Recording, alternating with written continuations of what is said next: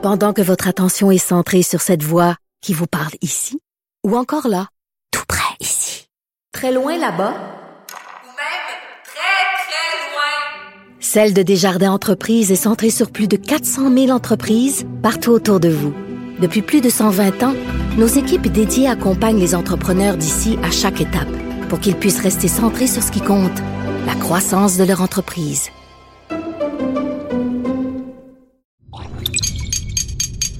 Cube Radio.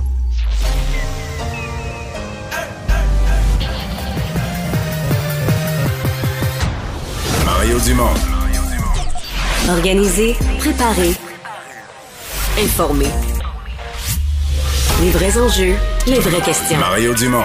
Les affaires publiques n'ont plus de secret lui.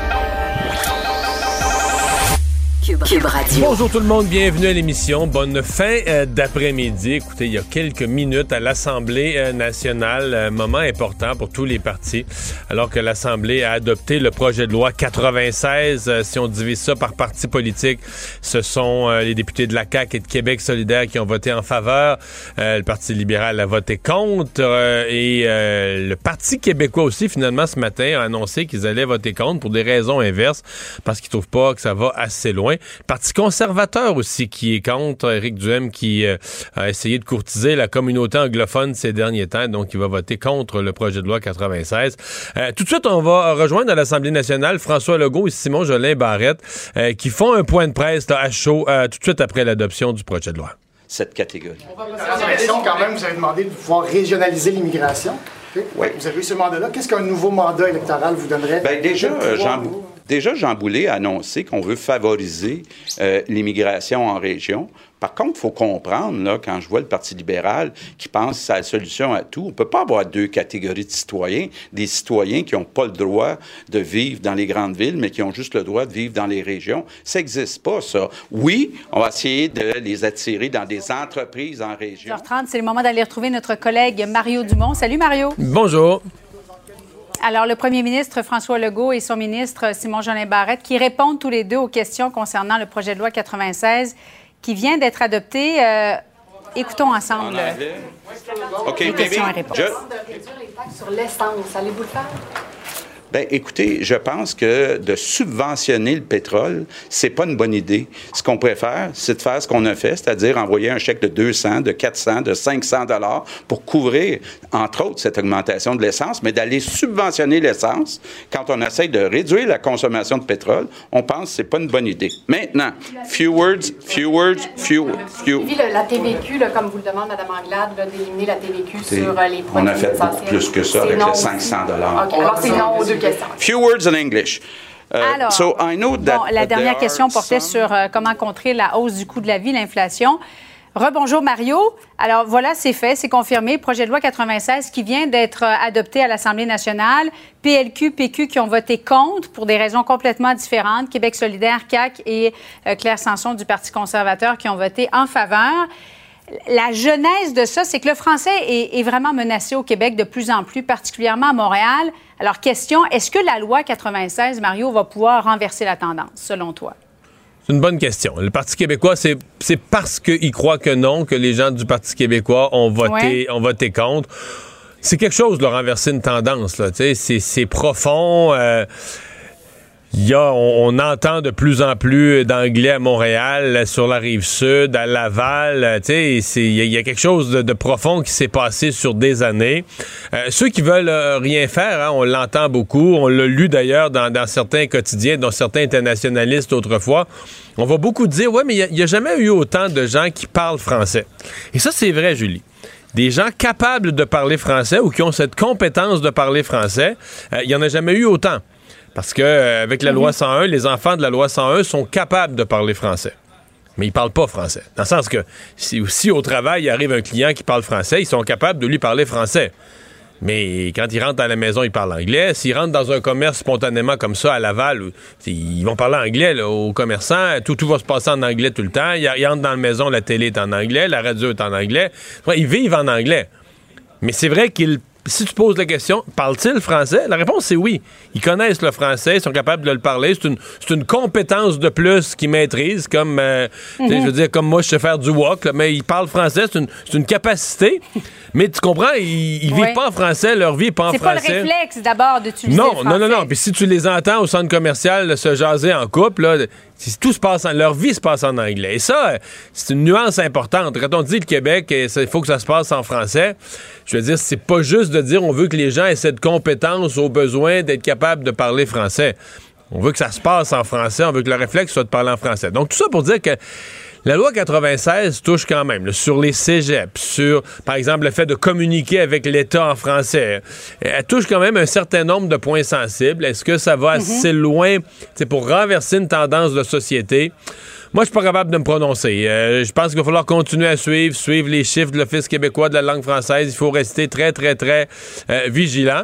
Maintenant, si tu me poses la question, est-ce qu'il fallait faire quelque chose? C'est certain que ma réponse, c'est oui. Euh, c'est certain, certain que ma réponse, c'est oui. Le vote du PQ, ça, c'est une autre affaire. Le Parti québécois veut prendre résolument le camp des gens qui ont des positions claires. Euh, je dirais pas radicales, mais disons fermes. L'indépendance, c'est plus la souveraineté ou la souveraineté association, c'est l'indépendance du Québec. Sur la question de la langue, ben on veut une réforme totale, complète, sans compromis. Sinon, dans l'état actuel du Parti québécois, c'est peut-être pas fou de passer un message de fermeté, mais la difficulté, c'est de le passer le message, parce qu'il reste que pour concrètement, monsieur, madame, tout le monde qui regarde ça vite aujourd'hui, on renforce la loi 101, on, réforme la, charte de la langue française pour la première fois en, quoi, en 40 ans. Puis le PQ a voté avec les libéraux. Pour, pour monsieur, madame, tout le monde qui regarde ça vite, le PQ a voté euh, avec les libéraux contre. Bon, pas pour les mêmes raisons, il faut l'expliquer, mais c'est quand même pour le PQ, à mon avis, c'est audacieux mais risqué comme pari. Hein. Mais la responsabilité ne revient pas, dans le fond, à tous les Québécois lorsqu'on va se faire servir en anglais, de dire ben, pourquoi tu parles anglais, pourquoi ton premier réflexe, ce n'est pas de, me servir d'abord en français, les bonjours aïe au centre-ville, ou d'entrer dans une boutique du centre-ville, Mario, et de, de se faire d'emblée se servir en anglais. Il n'y a pas un message là qui, qui doit se faire? Oui. Oui, mais tu sais, euh, je pense que bien des francophones que, ça fatigue te diraient aussi, euh, tu sais, euh, tu vas t'acheter une crème glacée dimanche après-midi, ça te tente-tu de te chicaner puis d'imposer ta langue? Ben, je sais que oui, t'as raison, il y a une responsabilité à tout le monde, mm-hmm. mais à un moment donné, bien des francophones qui sont bilingues puis tout ça vont se dire, bah, tu sais, ça me tente-tu de créer une querelle linguistique à chaque, à chaque coin de rue? Il y en a qui le font, mais il y en a plusieurs qui pensent, ben, voyons, on est au Québec, pourquoi pourquoi ça se passe pas en français? Pourquoi je serais obligé, moi, de mettre le pied à terre et de faire un combat politique à chaque fois que je vais m'acheter un Sunday? C'est un peu ça là, qui, qui, qui, qui, fatigue. Là, Donc, euh, on va voir ce que ça va donner. On va voir ce que le projet de loi va, va faire. faut comprendre qu'on est, euh, on va être d'ici la fin du mois, on va être déjà parti devant les tribunaux avec ça. Il n'y a pas vraiment de doute. C'est ah, justement. J'allais dire, Mario, puisque tu en parles, on a entendu tout à l'heure le premier ministre Justin Trudeau. Euh, on lui a demandé ce qu'il pensait parce que c'était sur le point d'être adopté, le projet de loi 96. Voici ce qu'il a répondu. La responsabilité euh, du gouvernement fédéral, c'est de toujours être là pour assurer la protection des minorités linguistiques à travers le pays. On est là pour protéger euh, la minorité francophone en Colombie-Britannique à travers le pays, mais on sera là aussi pour protéger la minorité anglophone euh, au Québec. c'est extrêmement important pour nous et donc on regarde attentivement ce projet de loi. Alors, comment tu. quelle ben, lecture tu fais de, ce que M. Trudeau vient de dire? C'est contradictoire. D'abord, on comprend pas trop. C'est toujours comme d'habitude, des généralités, on comprend pas trop, mais c'est très contradictoire avec ce que sa loi sur les langues officielles prévoit, parce que la, nouvelle loi sur les langues officielles euh, mettait une, différence en disant les minorités francophones euh, et la minorité anglophone du Québec, c'est pas. c'est pas Il n'y a pas de danger que l'anglais disparaisse de l'Amérique du Nord, là. Je dis, c'est pas la même affaire, c'est pas.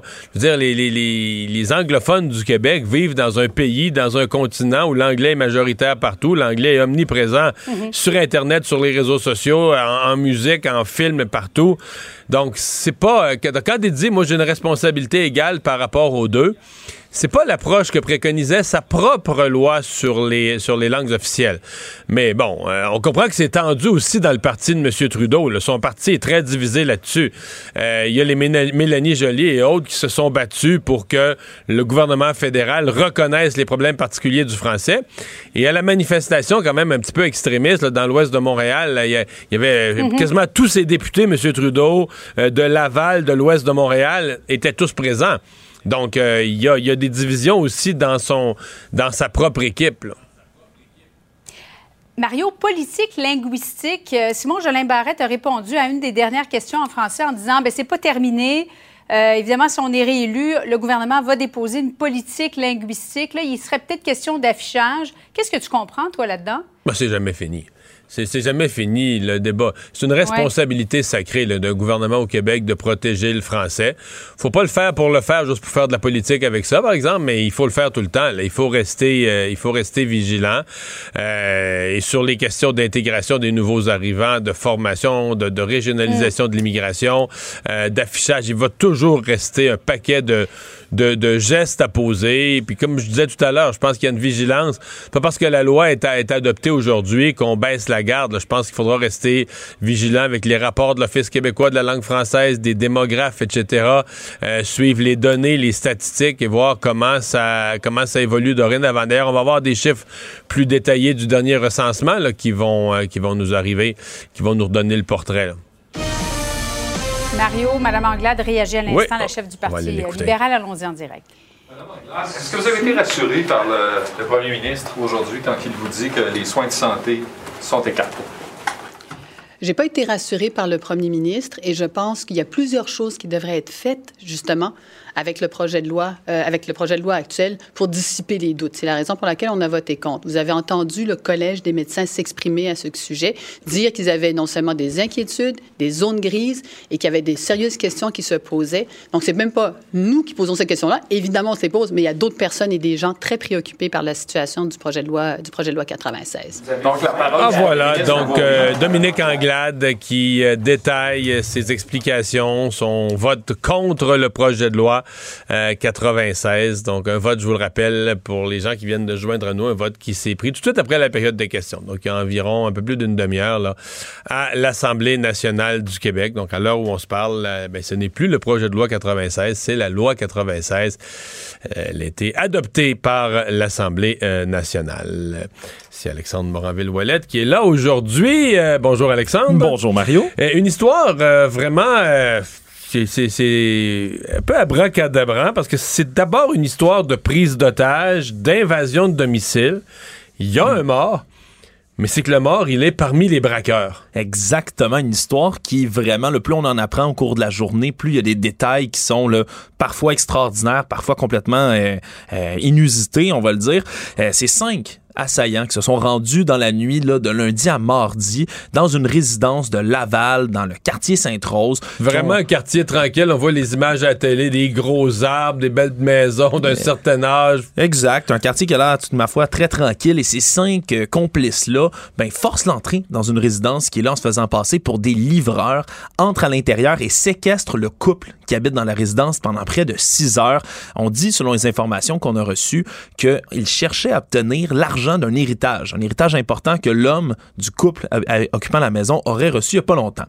Le problème, c'est que dans cette histoire-là, la personne qui habite cette maison-là, ben, c'est pas n'importe qui, c'est un ex-combattant de la UFC, les arts martiaux mixtes. On peut pas montrer les images à la radio. Là. Ses bras sont plus gros que mes cuisses. Là. 6 pieds 3, 250 livres. Eduardo Ico Larenas et sa conjointe. Ce sont les occupants de la maison. Et c'est vraiment, là, ça, vaut la peine d'aller voir les images de cet homme-là. C'est une armoire à glace. Il a livré 12 combats professionnels en carrière. Bref, énorme gaillard.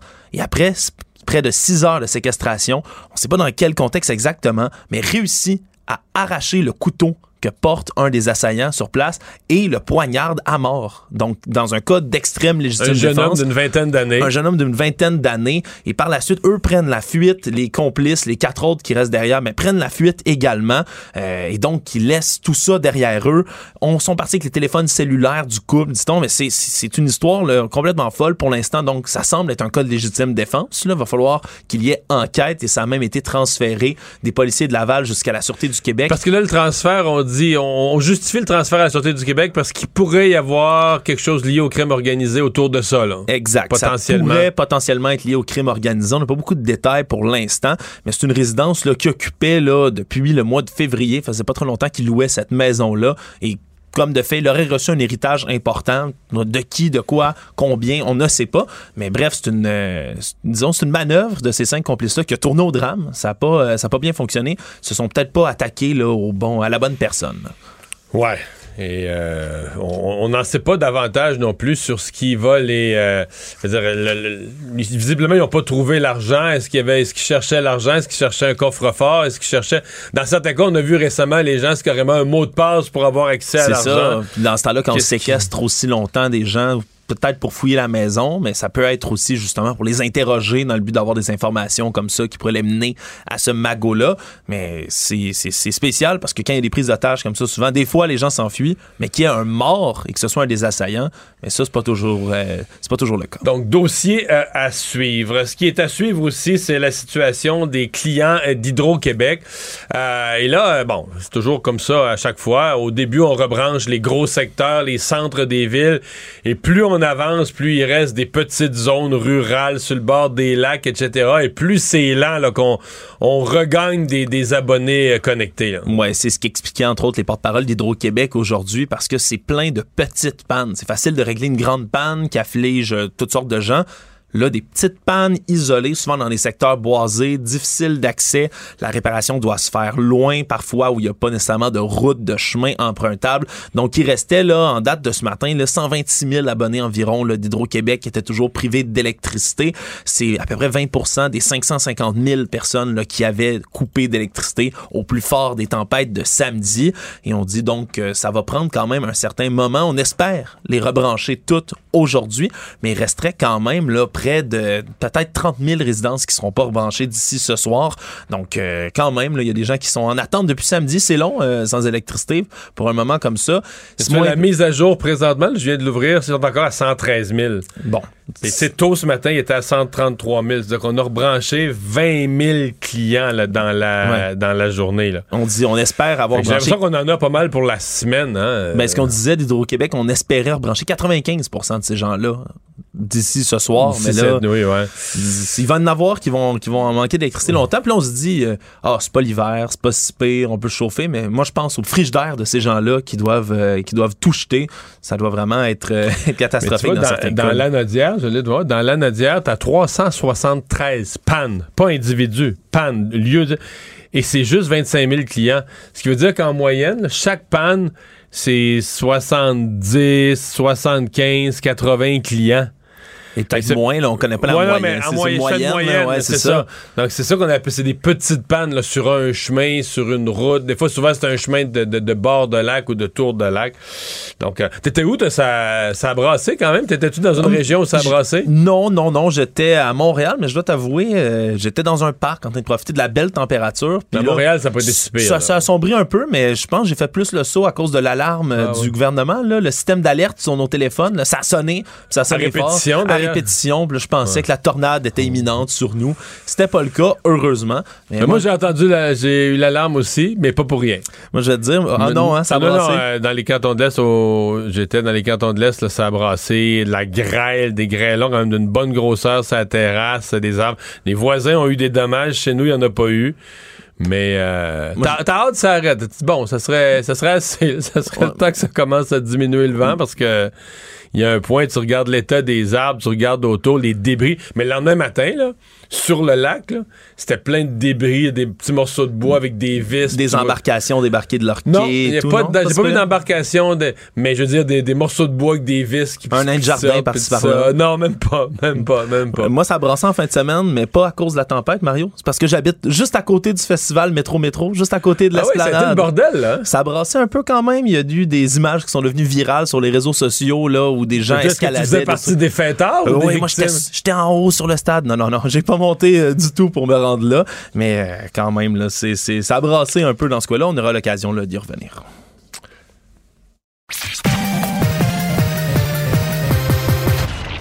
Combiner crédibilité et curiosité. Mario Dumont. Cube Radio. Une question qu'on se posait depuis un certain temps. Qu'est-ce qui allait advenir euh, de Marie Montpetit? Là? Rappel, députée libérale de Maurice Richard, qui a été exclue du caucus il y a euh, quelques mois déjà, qui était devenue donc forcément députée euh, indépendante et bon, qui était une vedette montante du Parti libéral jusqu'à ce que ces allégations ne surviennent. Et donc ce matin, Mme Montpetit annonce qu'elle ne se présentera pas. En fait, l'option qui restait, c'est de se présenter comme candidate indépendante. Pas évident de se faire élire, encore moins en ville qu'en région. Si vous voulez, mon expérience de la politique, pas évident de se faire élire comme indépendant. Tu dois aussi te poser la question, je suppose, si tu te fais élire, euh, qu'est-ce que tu vas vraiment pouvoir accomplir en dehors d'un caucus tout seul euh, comme indépendant? Mais elle a annoncé donc qu'elle ne se représente pas, veut s'éloigner de la politique. Elle est avec nous. Marie, mon petit, bonjour. Bonjour, M. Dumont. Décision euh, déchirante? Euh, décision, bah, c'est jamais une décision facile mais je vous dirais que je, j'ai pris le temps de la mûrir au cours euh, au cours des derniers mois, puis je la prends euh, je la prends de façon euh, vraiment très sereine, très sereine. Je, non, c'est jamais facile, mais quand quand on a un certain âge ou qu'on a fait le tour du jardin, etc., on peut se dire bon, mais je, suis rendu là dans, dans, ma vie politique, dans ma carrière. Mais dans votre cas, je veux dire, vous êtes dans fleur de l'âge, en pleine forme, je veux dire talentueuse, etc. Il y a un côté, vous devez avoir l'impression qu'il y, y, a quelque chose d'incomplet ou qu'il y a une histoire pas finie, là? Ben, pas vraiment, en fait, pour être pour être euh, bien franche avec vous. Moi, ça fait quand même huit ans que je suis euh, je suis députée. J'ai eu euh, j'ai eu le, le, le, grand bonheur d'accomplir beaucoup pour ma circonscription. J'ai eu l'occasion d'être ministre aussi à travers ces années-là. J'ai livré une politique culturelle au Québec. et j'ai, j'ai une jeune fille aussi, donc donc, c'est pour ça que je vous dis, je l'ai, fait de façon très sereine où hmm. euh, c'est, un, bon temps aussi pour aller faire autre chose. Moi, je me suis toujours dit aussi, je pense que c'est sain d'avoir des, des élus, des politiciens qui ont fait autre chose avant, qui ont fait autre chose pendant, qui ont fait autre chose après. Euh, mais c'est pour ça que je l'ai dit aussi ouvertement aujourd'hui. J'ai, pas dit que je fermais la, la porte à la politique pour pour toujours. Je pense qu'on garde toujours un pied directement dedans, mais il y a plein d'autres façons de contribuer, euh, je pense, à l'avancement de la, de la société québécoise. Je, vous avez dit euh, aujourd'hui que vous considériez que Dominique Anglade vous avait manqué de, de respect. Euh, comment vous résumeriez, là, la poussière est retombée, comment vous résumeriez l'épisode de votre exclusion du caucus libéral? Hum. Ben, c'est parce qu'on m'a demandé si, euh, lors du point de presse, si j'étais, euh, si j'en voulais à Mme Anglade. Bon, moi, je, je suis pas quelqu'un de, de rancunière dans la vie. Je me dis toujours que la vie est un, peu trop courte euh, pour ça. Mais si, ce qui s'est passé, si je le résume, moi, j'ai, écrit, vous vous rappellerez, à la fin du mois d'octobre, j'ai écrit un, un tweet euh, qui soulignait euh, du ton d'un collègue libéral, là, Gaëtan Barrette, pour, pour ne pas le nommer, là, sur, euh, bon, il, il, attaquait finalement le président de la Fédération des médecins omnipraticiens qui traitait de menteur. Puis je trouvais que c'était pas, euh, pas, pas, ça, faisait pas beaucoup avancer le débat finalement de s'attaquer de part et d'autre comme ça. Là. Et six jours plus tard, moi, je me suis retrouvée exclue du caucus. Euh, il y a des, des, des, allégations anonymes qui sont sorties dans les dans les journaux. moi, on n'avait jamais rien dit sur moi pendant sept ans et demi je, je, ce que je peux vous dire à ce stade-ci, c'est quand je dis oui, il y a eu un manque de respect, c'est que à partir du moment où ça sorti dans les journaux, moi, je, à part ce que j'ai lu dans les journaux, je sais toujours pas de quoi il en retourne. Je peux vous dire qu'il n'y a pas de plainte. Euh, L'Assemblée nationale a confirmé à quatre reprises qu'il n'y a pas de plaintes qui ont été déposées, euh, ni au cours des derniers mois, ni dans mes huit années de mandat. D'aucune façon. Pas de plainte, pas d'enquête. Mais euh, avez-vous, un sentiment d'avoir été traité de ce point de vue-là injustement, c'est-à-dire euh, jugé, exclu, mais sans vérification des faits, sans enquête, sans... Absolument. absolument. Moi, j'ai été euh, jugée, euh, condamnée sur, sur accusée, jugée, condamnée sur la place publique là, sans aucune autre forme de procès. J'ai hmm. j'ai été informée de la même façon que tout le monde est informé. Moi, j'ai lu ça dans les journaux le, un lundi matin.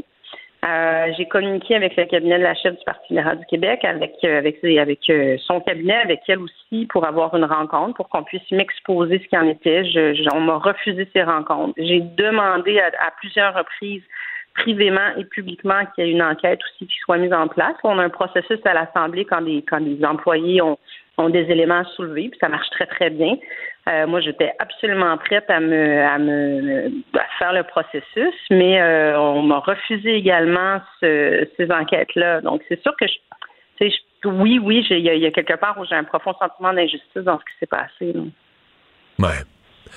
Euh, et là, vous vivez parce que je veux dire, en, entrevue ou en point de presse, je veux pas mettre des mots dans, dans la bouche de Mme Anglade qu'elle n'a pas dit, mais il y a toujours comme un sous-entendu si vous saviez, là, comme on veut pas dire les faits, les journalistes posent des questions. Oui, madame, mon petit, vous l'avez exclu, mais il y a toujours, que ce soit dans la face ou dans les mots non dits, une espèce d'impression de Ah, si vous saviez, là, on peut pas vous le mhm. dire, ce mhm. on peut pas vous le dire ce qu'elle a fait de grave, mais vous comprenez le, sentiment que ça, nous donne à nous, qu'on sait pas ce qui est arrivé, mais toujours ça, c'est comme une opprobre qui est sur vous, une espèce de, tu sais, en n'ayant pas d'enquête, une espèce de petite fumée qu'ils ont mis autour de vous, puis vous êtes pogné pour traîner. Hein? Ben, vous avez vous avez tellement raison là-dedans. Puis je vois, je vois, j'entends et je vois la même chose que vous dans ces entrevues-là. c'est une grave atteinte à ma réputation. Pour ça que je, l'ai répété sur plusieurs tribunes, puis vous me donnez l'opportunité de le faire encore. On a des, processus, on a des instances, que ce soit à l'Assemblée nationale, que ce soit au Québec. Quand quelqu'un fait quelque chose, les gens ont toute l'opportunité d'aller, déposer des plaintes. Euh, moi, ce que je peux vous dire, c'est ça. J'ai travaillé avec des centaines de collaborateurs. J'ai une équipe qui est avec moi depuis mes tout débuts en politique, depuis huit ans. Euh, je, je, mange pas des bébés la nuit. Je, je, il n'y a jamais rien qui avait été dit à mon sujet avant, avant cet épisode-là, donc c'est un peu difficile pour moi de, de commenter, mais, mais oui, évidemment, sur. Euh, c'est ça. Ouais. Euh, poser une question, ben, je poserai pas une question, je vais faire une affirmation, je vais vous la faire commenter. je pense que le Parti libéral est en grand danger, sans vous, de perdre le comté de Maurice Richard. Vous qui connaissez bien la circonscription, euh, pensez-vous que j'ai raison? Ben, j'ai les mêmes chiffres que, que vous sous les yeux. Là. Je fais je, fais les mêmes analyses à partir des, des, euh, des, chiffres qui sont qui sont publics. Je commenterai pas davantage. Je pense que la suite va, va certainement nous le dire, mais les chiffres sont, sont vraiment pas très bons dans Maurice Richard pour le Parti libéral, effectivement. Ouais. Euh, vous avez voté. Euh, si je peux me permettre, c'est un, un comté c'est un comté de, de c'est toujours un comté très très baromètre hein, dans les deux dernières élections. Moi, j'ai, j'ai eu l'occasion de le gagner avec euh, beaucoup de beaucoup de travail, mais c'est euh, c'était une lutte euh, certainement à trois à la dernière élection. Euh, c'est un comté qui qui c'est le comté de tout de tous les possibles, comme on dit. Mais moi, j'ai mon association euh, l'association libérale du comté de Maurice-Richard a démissionné en bloc euh, au lendemain de mon exclusion du caucus. Donc, c'est sûr qu'il y a plus d'organisations. Ça, affaiblit aussi le parti, oui, c'est ça. ça. Mais peut-être, on ne sait pas, peut-être que sans vous, à la dernière élection, il l'aurait même pas gagné euh, aussi. C'était effectivement une, chaude lutte à trois.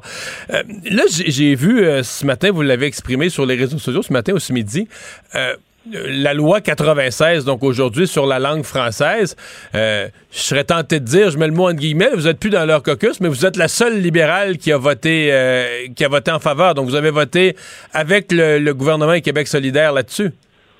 Oui, j'ai voté en faveur, puis euh, je voudrais que je sois très contente d'avoir l'opportunité de le faire de, de, de, avec plein de chapeaux, là, comme ex-ministre de la Culture, comme ex-ministre responsable de, la langue française, comme député. Euh, vous savez, moi, mon comté, le comté de Maurice Richard, c'est un comté qui est euh, majoritairement francophone sur l'île de Montréal. Donc, ce dossier de la langue a toujours été un dossier extrêmement important pour moi.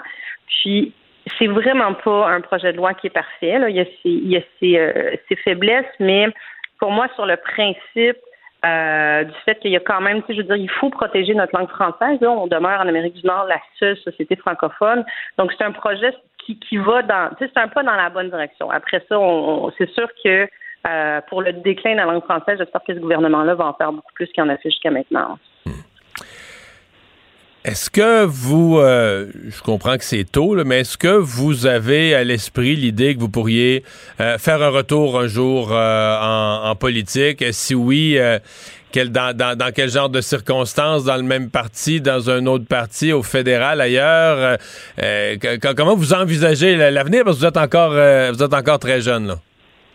Oui, j'ai pas. Euh, je, je, vais commencer par quitter avant d'envisager oui, je comprends. de revenir, mais, mais la question est légitime. Moi, je, je, depuis toute jeune, j'ai toujours, j'ai toujours été très impliquée justement dans la, l'engagement politique, que ça a toujours été important. C'est ce que je monte à ma fille, c'est ce que je, je fais beaucoup de mentorat auprès des jeunes aussi. C'est pour ça que c'est important pour moi de dire tout à l'heure dans le point de presse que j'ai fait euh, où j'annonçais mon départ que euh, je permets pas la politique pour toujours. Peut-être que j'y reviendrai pas. Je veux dire, peut-être que l'opportunité se présentera pas, mais puis je vais m'impliquer dans ma collectivité autrement.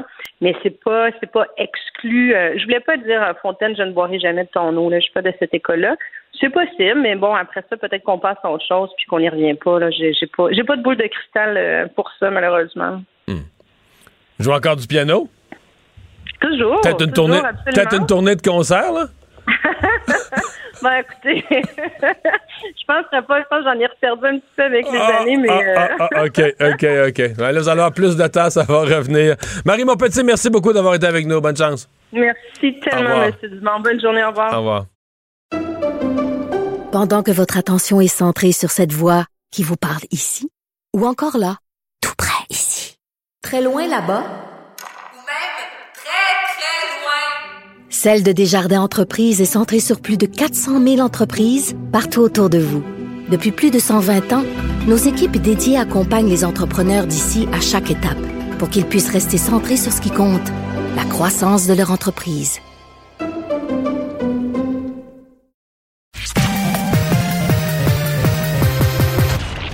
Combiner crédibilité et curiosité. Mario Dumont. Cube Radio le conflit Russie-Ukraine avec Guillaume Lavoie. Bonjour Guillaume. Bonjour Mario. Alors, euh, tu nous parles aujourd'hui de cette histoire d'un diplomate russe qui, euh, le diplomate de longue date, diplomate qui a travaillé pour Poutine des années durant euh, et qui là a décroché et l'a fait avec bruit. Avec un certain fracas dans un courriel qu'il a décidé d'envoyer à ses collègues et aussi à tous les médias. Alors, euh, euh, Boris Bondarev, un diplomate russe qui faisait carrière à l'ONU, euh, c'est pas une.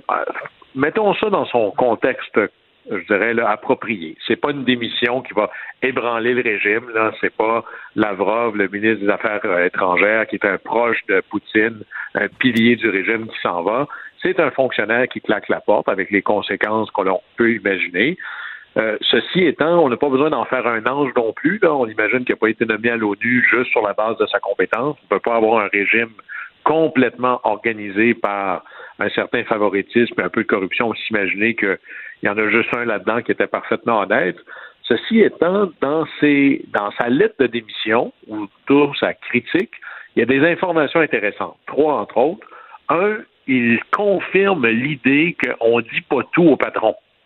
Euh, puis pas juste au patron, là, à l'ensemble des étapes.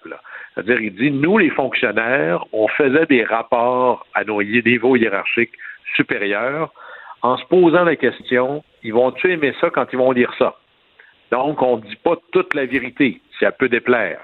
Et à l'inverse de ça, le vrai bon conseil, on dit en anglais, parler la vérité au pouvoir, speaking truth to power. Es-tu capable de dire à ton patron, des nouvelles qu'il n'aimera pas. Maintenant, on dit que non, en Russie, à tous les niveaux, la nouvelle vers le haut, c'est tout est très bien. Hein. Il n'y en a pas de problème. C'est correct. ça va bien. On va être accueillis en héros en Ukraine. On voit venir la chose. Là. Après ça, il dit ça va vraiment mal en Russie. il le confirme. Corruption massive. Il y a essentiellement une petite classe de dirigeants, des kleptocrates, des oligarques, qui n'ont qu'un seul but, qui est de se maintenir au pouvoir. Et comme ça va très, très mal, ben, il faut distraire. Alors, qu'est-ce qu'on peut faire? Ben, il faut créer, penser au film euh, Walk the Dog, par exemple. Ben, comme ça va très mal au local, ben, je vais m'inventer un ennemi ailleurs. Vladimir Poutine avait déjà joué dans ce film-là il y a huit ans de ça. Ça allait pas bien. Décide d'annexer la Crimée. Il passe pour un héros national. Alors, c'était un peu ça le plan. Ça va pas bien à l'interne. Ça va pas bien économiquement. Alors, je sauf, sauf cette fois-ci, ils sont dans une guerre, puis ça va pas bien encore. Là. Je veux dire, ça, la guerre va pas bien, puis l'économie du pays va pas super bien à cause de la guerre. Je sais pas si le pari. La distraction est là, là ça j'en conviens, mais je sais pas si le pari est gagné. Ah non, là-dessus, c'est un échec euh, monumental. Il dit, le fameux fonctionnaire, il dit, ils se sont trompés sur tout. L'analyse, la durée, les forces requises. C'est comme si quelqu'un avait, voici un plan de comment ça va se passer en Ukraine. Puis 100% des choses que tu mets dans tes bullet points, tu te trompes. Ça ressemble à peu près à ça, le plan russe en Ukraine. Enfin, à, suivre. Euh, autour de l'Italie de proposer ou de suggérer son plan de paix. Oui, un plan en, quatre étapes. Vous allez voir pourquoi ça me fait rire un peu. Ah, ben, c'est correct, là, tout le monde s'essaye. Euh, alors, eux, ils ont un plan en quatre étapes. Un cessez-le-feu. Après ça, que l'Ukraine demeure un pays neutre, mais qu'il y aurait des garanties de sécurité données par d'autres pays, mais ça, c'est pas clair des plans de négociation séparés pour la Crimée ou l'avenir de la Crimée et du Donbass. Et là, l'idée, ce serait de donner à ces deux territoires-là une très grande autonomie par rapport au gouvernement ukrainien, mais que ça resterait territoire ukrainien. Ça, c'est un peu intéressant comme formulation.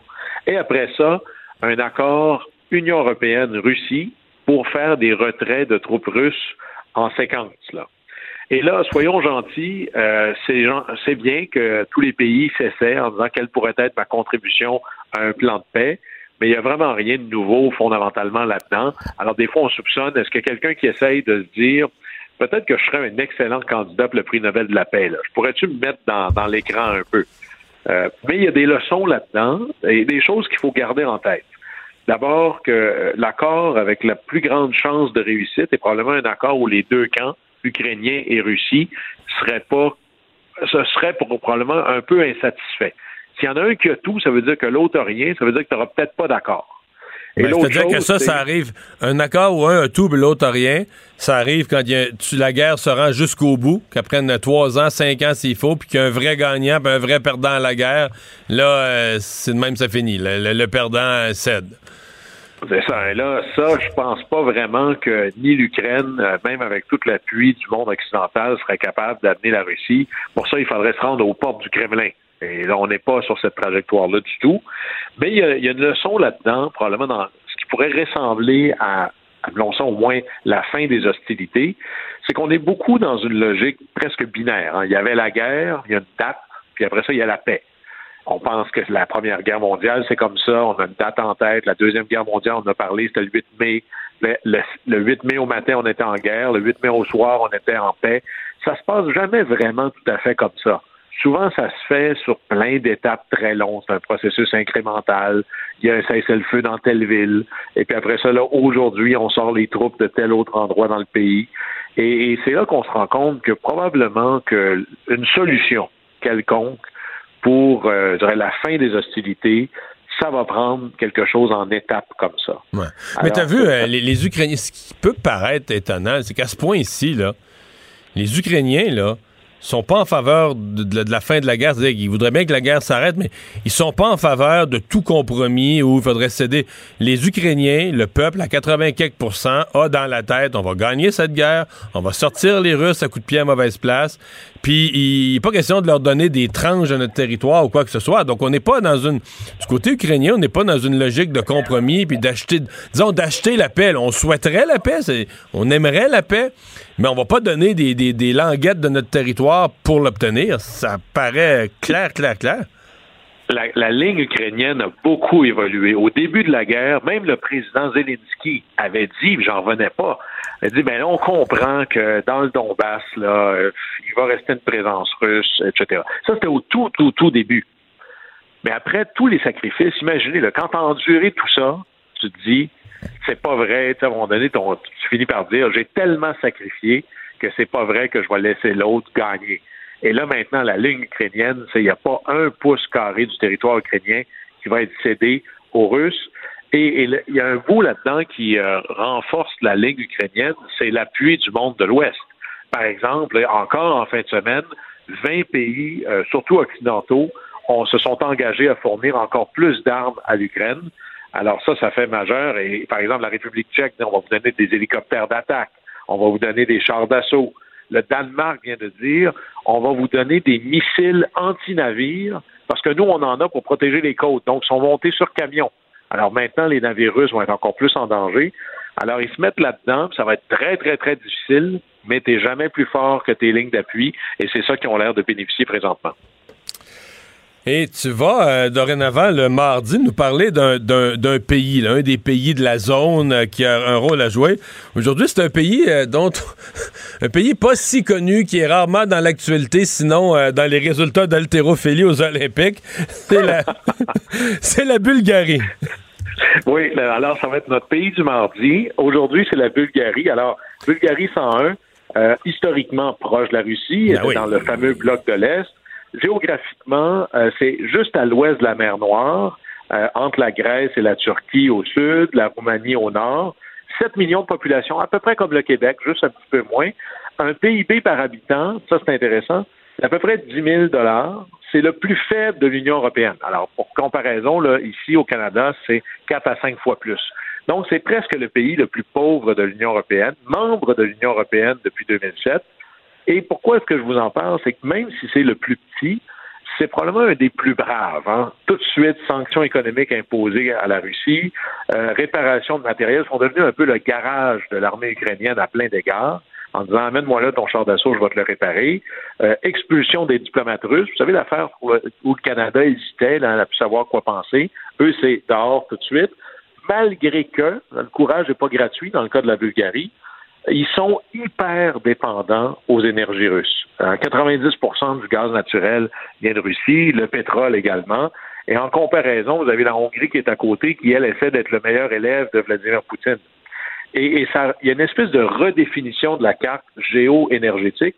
Eux, ils ont été les premiers à être. Vous vous souvenez quand Vladimir Poutine a décidé de couper un pipeline la première fois, c'était envers la Pologne et la Bulgarie, parce que ça faisait très mal alors, en disant, parce que c'était presque insultant pour Vladimir Poutine, attendez là, le pays le plus pauvre d'Europe, celui qui est hyper dépendant de mon gaz, se permet de me narguer.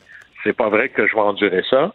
Et là-dessus, ils se sont vraiment de, de la Bulgarie, c'est devenu un, presque la, la, clé de l'avenir pour avoir un autre pipeline qui lui irait chercher le gaz, par exemple, en Azerbaïdjan, complètement à l'est, et tout ça passerait par euh, la Bulgarie. Et la leçon dans tout ça, pourquoi je vous parle de la Bulgarie, c'est que même s'il est très petit et très pauvre, qui résiste, ça, c'est la leçon qui devrait terrifier Vladimir Poutine quand il s'endort le soir. Là, c'est une citation que je vais paraphraser du premier ministre bulgare. Si le pays le plus pauvre d'Europe, celui le plus dépendant à l'énergie russe, se permet de tenir tête à la Russie, imaginez qui d'autre ne pourra pas le faire. Alors là-dessus, quand le plus petit et le plus dépendant se dit moi je vais tenir tête, c'est pas vrai que je vais céder, tous les autres pourraient pas être plus complaisants à ce moment-là. Alors ça donne l'idée, en tout cas le message à Vladimir Poutine, c'est sûr que ça va pas bien mes affaires et je vois pas comment je vais gagner. Hmm. Par contre, la Bulgarie a bien fait son lit euh, dans le sens que euh, dans l'Union européenne, même s'ils sont un joueur un peu à l'extrémité, à l'autre bout, à l'est, euh, qui amène pas énormément de richesses, qui est bon, qui est le, joueur le, plus pauvre, ils deviennent pas, un chouchou, mais presque. ils deviennent dans l'Union européenne un pays fort respecté, en fait, plus respecté peut-être que son poids réel dans l'économie, euh, compte tenu de ça. je pense que c'est un peu là-dedans. Ils ont investi à long terme dans euh, une, relation privilégiée avec, euh, avec le reste de l'Europe. Il faut savoir, le leadership, c'est aussi de prendre avantage des crises, puis comment tu te comportes face à des crises et le comportement de la Bulgarie, surtout parce que dans l'autre pays dans la région important, c'est la Hongrie. Et là, vous avez le pire élève, puis là, l'autre, il dit, ben moi, je vais vous montrer je suis capable d'être le premier de classe. Alors, en même temps, ils envoient au nom de l'Europe un message très fort à Vladimir Poutine, puis en même temps, un message très fort à Bruxelles en disant, si vous voulez quelqu'un qui veut jouer selon les règles de l'Union européenne, solidarité avec les autres, même si moi, ça me fait plus mal qu'à vous, c'est moi votre meilleur joueur. Bon coup de la Bulgarie. Guillaume, merci beaucoup. À demain. Au revoir. Pendant que votre attention est centrée sur vos urgences du matin, vos réunions d'affaires du midi, votre retour à la maison ou votre emploi du soir, celle de Desjardins Entreprises est centrée sur plus de 400 000 entreprises à toute heure du jour. Grâce à notre connaissance des secteurs d'activité et à notre accompagnement spécialisé, nous aidons les entrepreneurs à relever chaque défi pour qu'ils puissent rester centrés sur ce qui compte, le développement de leur entreprise.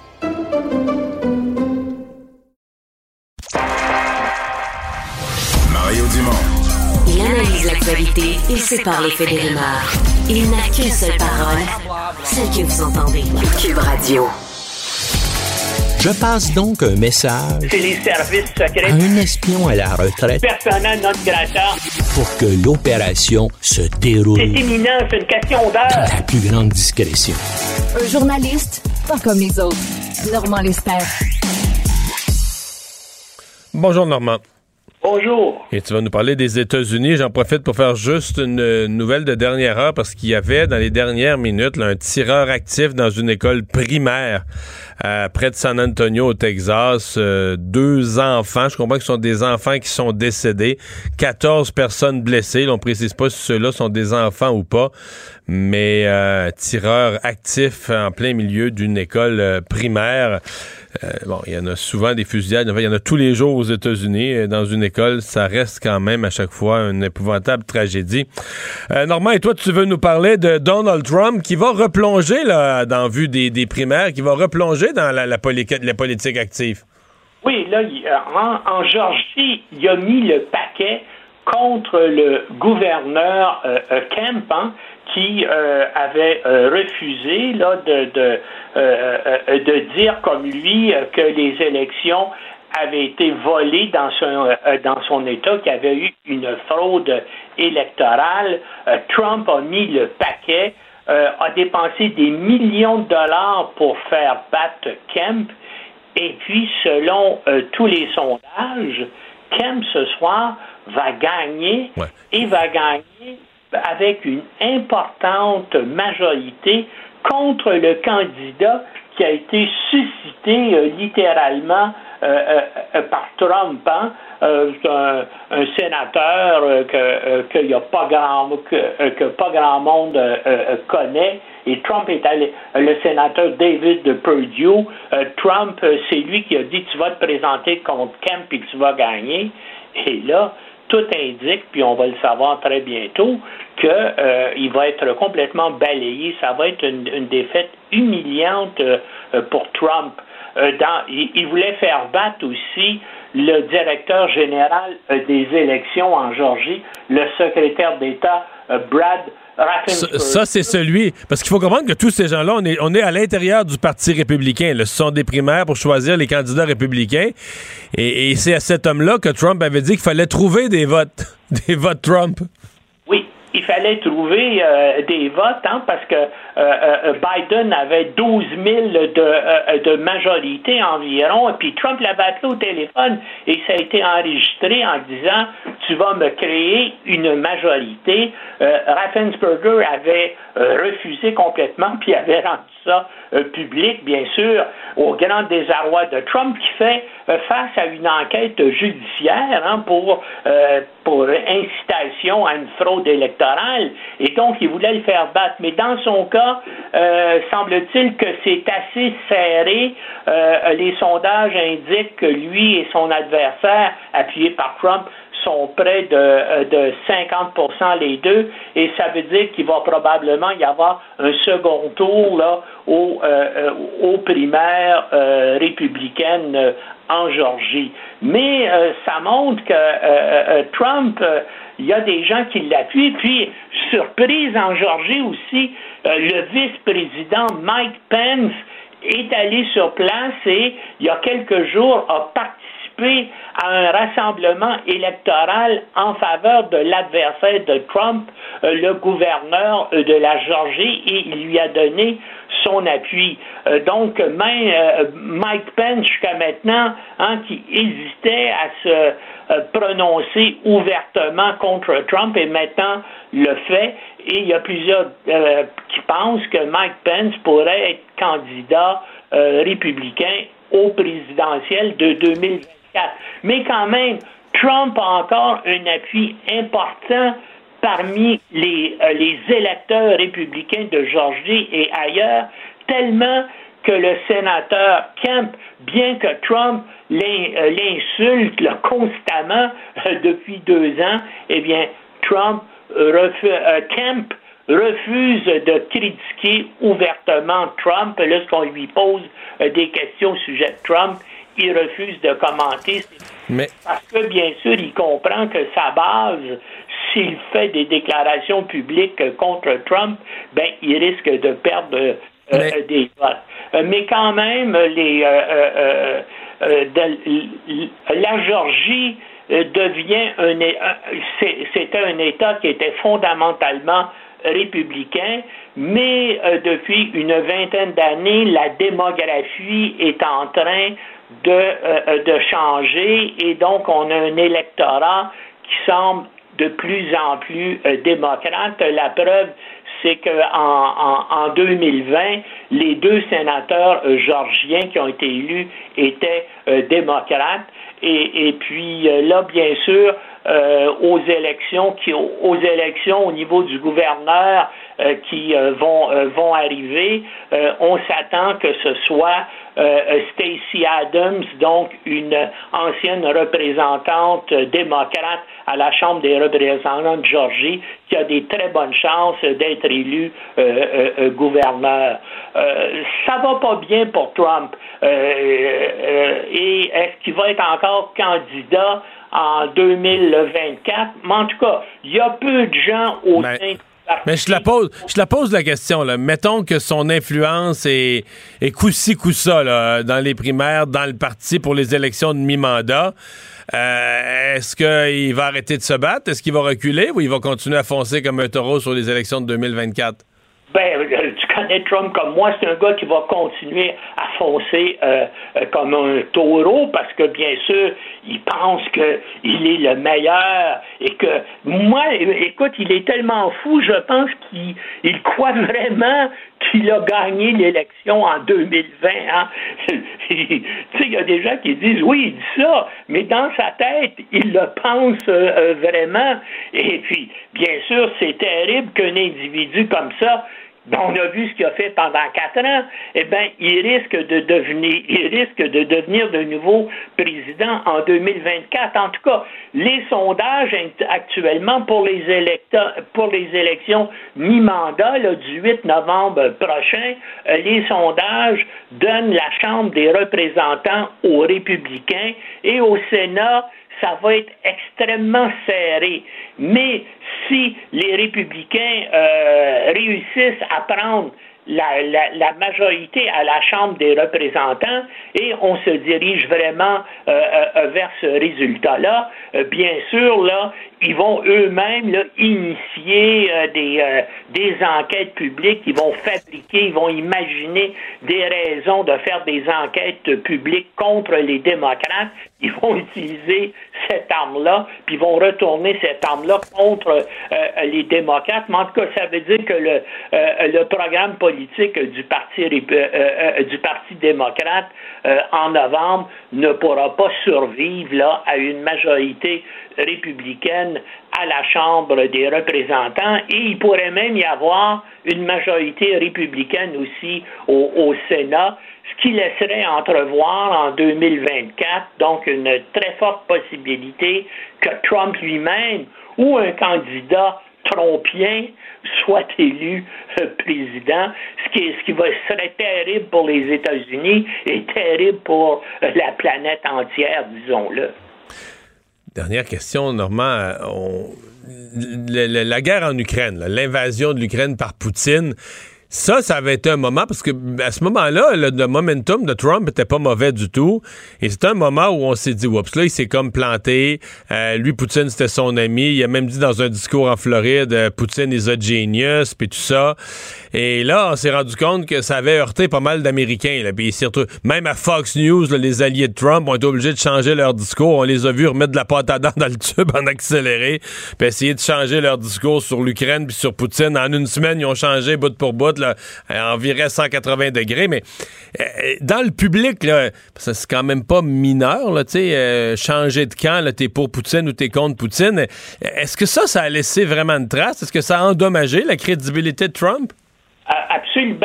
si tu regardes les sondages aux, États-Unis, la majorité euh, des électeurs américains, démocrates comme républicains, bien sûr, appuient euh, les Ukrainiens. Hein. Il, y avait, il y avait un vieux fond anti-soviétique, anti-communiste, anti-russe dans la population américaine. Et bien sûr, les images terribles qui arrivent là, jour après jour, heure après heure euh, d'Ukraine, eh bien, ça amène les Américains à appuyer massivement. Il y a même des gens, et particulièrement du côté euh, républicain, là, qui voudraient que les États-Unis et l'OTAN s'engagent encore plus directement là, au niveau militaire contre les contre les Russes euh, en, en, Ukraine. Donc c'est euh, euh c'est pour ça que tu as remarqué que depuis, euh, depuis au moins, bien sûr, au début, Trump disait que, que son ami Poutine, en envahissant l'Ukraine, est un génie, mais que c'est silence complet là, de Trump depuis plus de deux mois parce qu'il voit bien qu'il a, euh, à ce niveau-là, que l'opinion publique américaine est, anti-Poutine et pro-ukrainienne. Euh, et, ça, bien sûr, c'est négatif. Comment les démocrates peuvent exploiter ça électoralement et politiquement, je le sais pas, mais je suis sûr qu'ils vont qu'ils vont tenter de le faire et ça va être et, même les républicains à ce moment-là, il y a, y a une unanimité politique hein, à la Chambre des représentants et au Sénat aussi euh, en faveur euh, des Ukrainiens contre Poutine. Normand, merci beaucoup. À la semaine prochaine. Pendant que votre attention est centrée sur vos urgences du matin, vos réunions d'affaires du midi, votre retour à la maison ou votre emploi du soir, celle de Desjardins Entreprises est centrée sur plus de 400 000 entreprises à toute heure du jour. Grâce à notre connaissance des secteurs d'activité et à notre accompagnement spécialisé, nous aidons les entrepreneurs à relever chaque défi pour qu'ils puissent rester centrés sur ce qui compte, le développement de leur entreprise.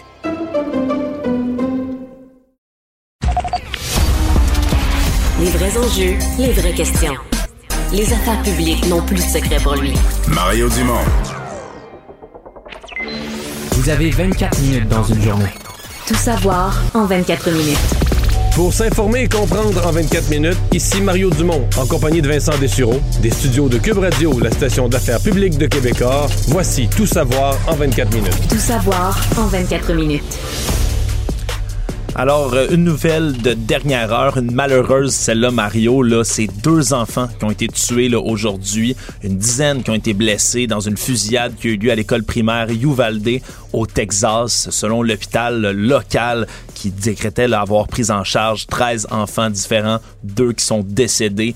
La police, elle, qui a indiqué de son côté avoir arrêté le tireur présumé. Une fusillade qui aurait commencé aux alentours de l'école pour ensuite là, euh, que le tireur puisse y trouver refuge à l'intérieur. C'était barricadé à l'intérieur d'école primaire, mais finalement a été arrêté par les autorités. On n'a pas beaucoup de nouvelles pour l'instant, mais disons que ça se multiplie ces nouvelles-là aux États-Unis constamment. Complètement débile. Comment t'en arrives à faire une fusillade d'une école primaire? En fait, des fois, tu as l'impression qu'aux États-Unis, il y a cette notion que par une fusillade, tu deviens célèbre, tu fais un événement qui va passer aux nouvelles, puis tout ça. Hmm. Puis que là, ben, il y a tellement de fusillades que ça passe plus aux nouvelles. C'est fou à dire. Donc, hein? pour qu'elle passe aux nouvelles, il faut que tu trouves une garderie, une école primaire, une fusillade, pire que pire que pire. que là, elle va pas. C'est. Un endroit où l'horreur serait ah tellement à, son apogée que là, on s'en souviendrait. Là. Puis là, on va parler de toi. Mais c'est. Je sais pas comment tu peux te retrouver dans une école primaire et avec tous des petits enfants qui t'arrivent à qui t'arrivent à la ceinture puis tu tires dans le tas puis en fait je sais pas comment tu fais pour tirer sur des êtres humains comme un fou là mais de surcroît des enfants. Absolument, absolument hallucinant.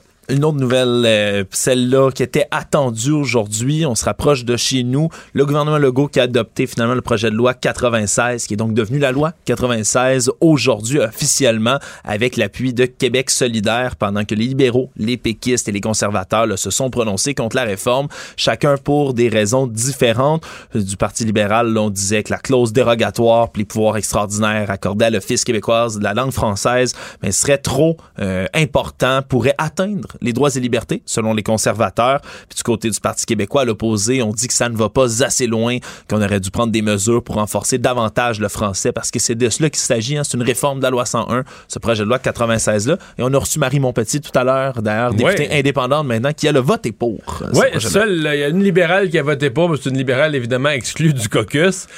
Euh, une ancienne ministre de la Culture, d'ailleurs. Oui, mais, et, la euh, langue française aussi. Oui. Il y a deux, trois affaires à mentionner. D'abord, euh, moi, personnellement, j'espérais que cette loi soit adoptée parce que il faut renforcer la loi 101. Ça fait quelques années qu'on le dit, les rapports de l'Office de la langue française, mais tu te bases sur des données. Là. Les, les, les rapports de l'Office de la langue française montraient un certain recul du français. La position du Parti libéral a évolué, mais on se comprend que le Parti libéral a décidé euh, de, de, de, de, se rabattre, de protéger son vote anglophone, parce qu'au dépôt du projet de loi, les libéraux se disaient très ouverts. Bon, et finalement, ils votent contre, et c'était clair depuis plusieurs jours maintenant. La surprise du jour, la surprise d'aujourd'hui est vraiment venue du côté du Parti québécois. Euh, moi, moi j'avais compris, en tout cas, j'avais présumé, ça n'avait pas été dit, mais j'avais présumé que le, que le PQ allait voter pour. Parce que, bon, protection du français et tout ça mais qui allaient, dans leur programme électoral, quand même proposer d'aller plus loin. Oui, de le renforcer davantage. Un nouveau plan d'action. Eux, entre, autres, c'était les cégeps, hein, je pense. C'est beaucoup les cégeps, oui. Bon. Mais euh, finalement, le PQ a décidé, une espèce de, de coup de force, de geste d'éclat, de dire non, non, nous, on trouve que ça va pas assez loin. Donc, on vote contre parce qu'on ne veut pas, utiliser les mauvais mots, mais on ne veut pas participer à l'illusion qu'on protège le français alors que ça va pas assez loin pour renverser l'ampleur du déclin du français. Et donc, le Parti québécois qui vote contre. Je, te dirais, je le comprends. Je comprends ce qu'ils veulent faire. je comprends que ça, que ça ça marche dans l'histoire d'un PQ plus ferme, à dire c'est nous autres c'est l'indépendance du Québec, c'est le français, c'est donc des positions plus fermes, mais il y a un défi de communication. Parce que je veux dire, monsieur, madame, tout le monde qui, regarde ces nouvelles vite aujourd'hui, se dit OK, le PQ a voté avec les libéraux. Contre la protection du français, le PQ vote contre. Avec les libéraux. Fait que là, euh, c'est ça. C'est qu'il faut vraiment être un adepte du ballet politique pour ben, bien comprendre le mouvement qui, en est. Peut-être que monsieur, madame, tout le monde comprendra pas. Ben, c'est-à-dire que je te dirais c'est toujours un peu risqué en politique quand tu as une position que tu es obligé d'expliquer. Là. Ouais. C'est comme, une blague qu'il faut que tu expliques. Ouais, hein. c'est un peu ça. Mais je, je, les comprends néanmoins. Euh, ils ont aujourd'hui, comme eu l'occasion, ils ont fait deux points de presse euh, pour donner en détail. Bon, spontanément, on comprend qu'ils sont pas dans le même camp que les libéraux, qu'ils votent pas contre pour les mêmes raisons que les libéraux. Mais ça a quand même été la surprise du jour, l'opposition du Parti québécois euh, au projet de loi 96.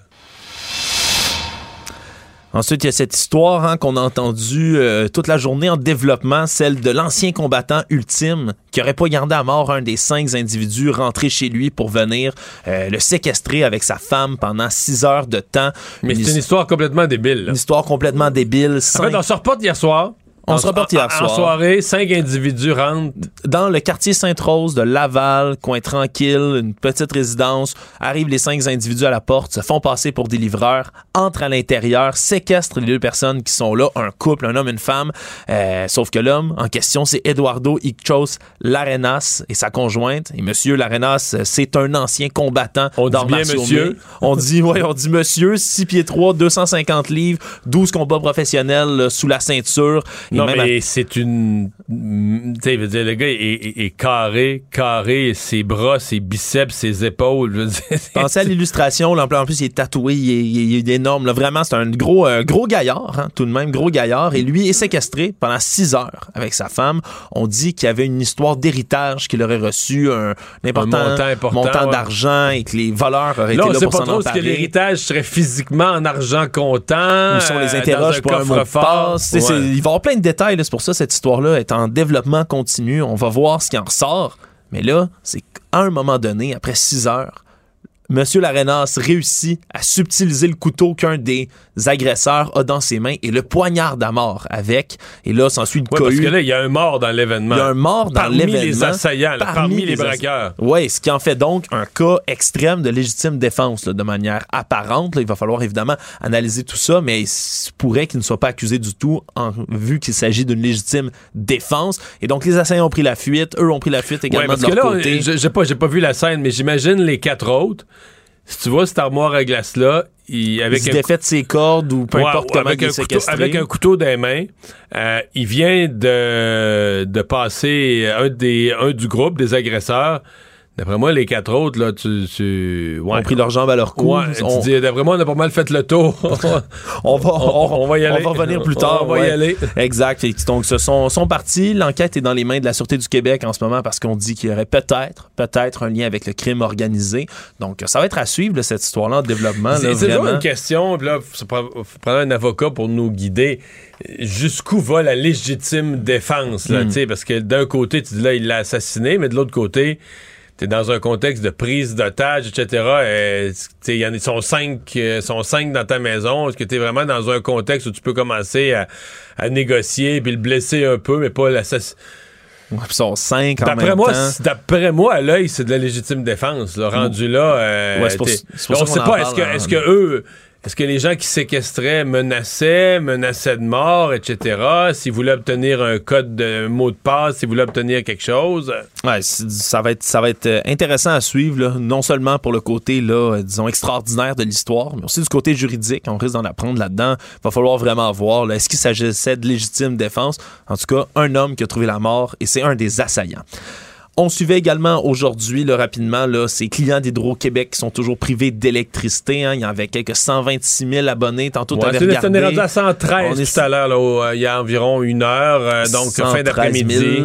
Oui, qui sont toujours sans électricité parce que c'est plein de petites pannes maintenant qui sont réparties. c'est ce qui est frappant, là, c'est que la Nodière, l'Outaouais, c'est des centaines de pannes. En fait, le ratio, tu es à moins de 100 abonnés par panne. Ça veut dire que c'est des petits chemins sur un lac, des bouts de rue. ça, ça doit être long, longtemps quand t'es ben, es dans les 50 derniers, mettons, qui attendent la panne précise pour ben, réparer ce matin, ton le porte-parole d'Hydro-Québec me disait que dans les, dans les pannes, ils ont certaines, là, des, il reste plus combien de milliers de pannes, il y a des pannes à un client cest une personne qui reste seule au bout d'un rang ou d'une route de lac, tout ça, une personne. on comprend que ce soit pas la priorité d'Hydro-Québec à ce moment-là, mais ça doit-tu être fatigant quand même? Non, puis c'est que si t'es isolé comme ça, ça veut dire que souvent tu vas avoir un long chemin, il est dans le bois. Euh, Hydro-Québec dit on sait même pas il est où. Il y a un arbre qui est tombé probablement sur la ligne, mais surtout sur une longueur d'un kilomètre, deux kilomètres, là, c'est pas sur c'est pas sur le bord du chemin, si ça passe dans le bois, dans un faut que tu trouves l'endroit, là. Ouais, puis ça, pour ça, faut que tu parcours les lignes. Si les lignes sont dans le bois, c'est un autre défi. Puis là, faut t'aller réparer. Faut ouais. avec la chaîne ça, la scie à chaîne, bûcher, couper l'arbre. Tout d'un coup, que ça prend de l'équipement spécialisé rendu là. Fait que non, c'est de la grosse corvée. Et là, Hydro veut même pas s'avancer. Ils veulent même pas garantir. Ce matin, je posais la question est-ce que vendredi soir, à la fin de la semaine, tout le monde va être rebranché? Puis c'est un engagement qu'ils sont pas prêts à prendre. Ils se disent oui, on, ils espéraient ce soir 95% mais que tout le monde va être rebranché vendredi soir, là, ils s'engagent pas à ça. Ouais, il se pourrait donc fortement qu'il y ait encore ce soir des dizaines de milliers de clients qui euh, doivent toujours patienter encore euh, d'être euh, d'être rebranchés au réseau électrique. Tout savoir en 24 minutes. On parlait un peu tout à l'heure en début d'émission du festival Métro Métro parce que ça a brassé en fin de semaine. Moi-même, tu été témoin privilégié là, près de ben, chez vous. Écoute, j'habite juste à côté là, de où est-ce que ça mais, se Mais pour les gens pas familiers, qu'est-ce que Métro Métro ben, C'est un festival là qui, euh, qui est quand même là, émergent, disons-le. Là. Ça fait pas euh, des dizaines d'années que c'est là. Je pense que c'est la deuxième édition qu'il y avait seulement là, cette année. Euh, c'est un festival de hip-hop en programmation qui se déroule sur la fin de semaine. C'est sur l'esplanade du stade olympique. Donc c'est vraiment là, juste à côté là, du métro de la station Pineuf, même qu'une des entrées de la station de métro Pineuf, c'est comme sur le toit. Vous pouviez voir, il y avait les toilettes chimiques qui étaient disposées en, en bourrant d'oignons juste en haut de la station sur le toit et ça se poursuit là, sur cette esplanade-là. D'ailleurs, pour ceux qui sont qui est au parti d'hockey du Canadien qui avait été présenté l'été passé en série, c'était sur l'esplanade qu'on mettait ça. Bon, le festival se déroule là. Le problème, c'est que ben, il y a eu du grabuge qui s'est passé à ce moment-là. Il y a des gens qui ont tenté à la fois, un, d'escalader la structure du stade olympique, parce que comme ça se situe juste au pied du stade, il y a moyen de contourner la sécurité d'une certaine manière en escaladant ces parois-là de béton, mais il faut comprendre ça se fait un, de manière très dangereuse. Hein. On n'est pas assuré de rien en faisant ça. Et deux, ben, c'est illégal. L'important pour faire une activité sportive aussi risquée, c'est d'être parfaitement à jeun. Exact. D'avoir toutes ses facultés pour être, pour être, bien prudent. Ce qui n'est pas nécessairement le cas de tout le monde qui est présent sur place. ça. Exact. Puis d'un autre côté, il y a eu de la bousculade. On a fait tomber des clôtures. On est entré. Il y a des vidéos qui circulaient sur les réseaux sociaux. On voyait là, des colonnes de gens entrer, là, profitant d'une brèche pour entrer sans payer.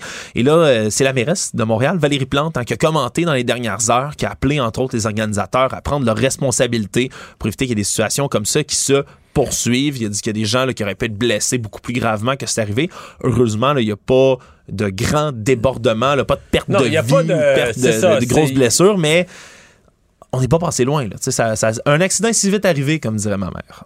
Donc, la mairesse, est-ce qu'elle a menacé de leur enlever leurs autorisations, permis, euh, pas directement? Pas directement, mais c'est quelque chose qui a flotté. Là. On dit il va falloir améliorer les choses. Hein. Faut faire, faut comprendre pourquoi la sécurité était déficiente. Donc, euh, du côté du festival Métro Métro, il va falloir. En d'autres euh, quand ils vont faire leur demande de permis l'année prochaine, ils vont être appelés à une réunion. Oui, il va falloir qu'ils justifient comme il faut comment ça va se passer. Parlant de réunion, Mario, il y en a eu une qui a eu lieu jeudi dernier. Puis on se posait plusieurs questions quant à cette réunion-là.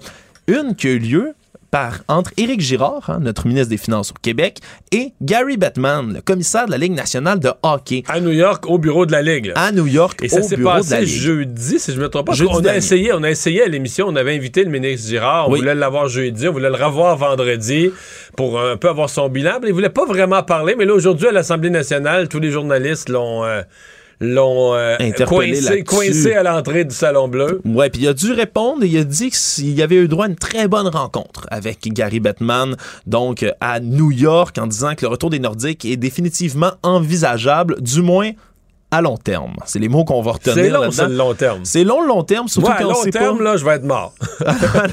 À long terme, on va tous être morts. C'est vaste, long à long terme. Hein. On c'est pas très précis, mais il dit qu'il est assez optimiste parce qu'il avait déjà obtenu là, une rencontre avec euh, M. Bettman en janvier dernier, mais c'était une rencontre virtuelle, informelle, qui s'était faite rapidement comme ça.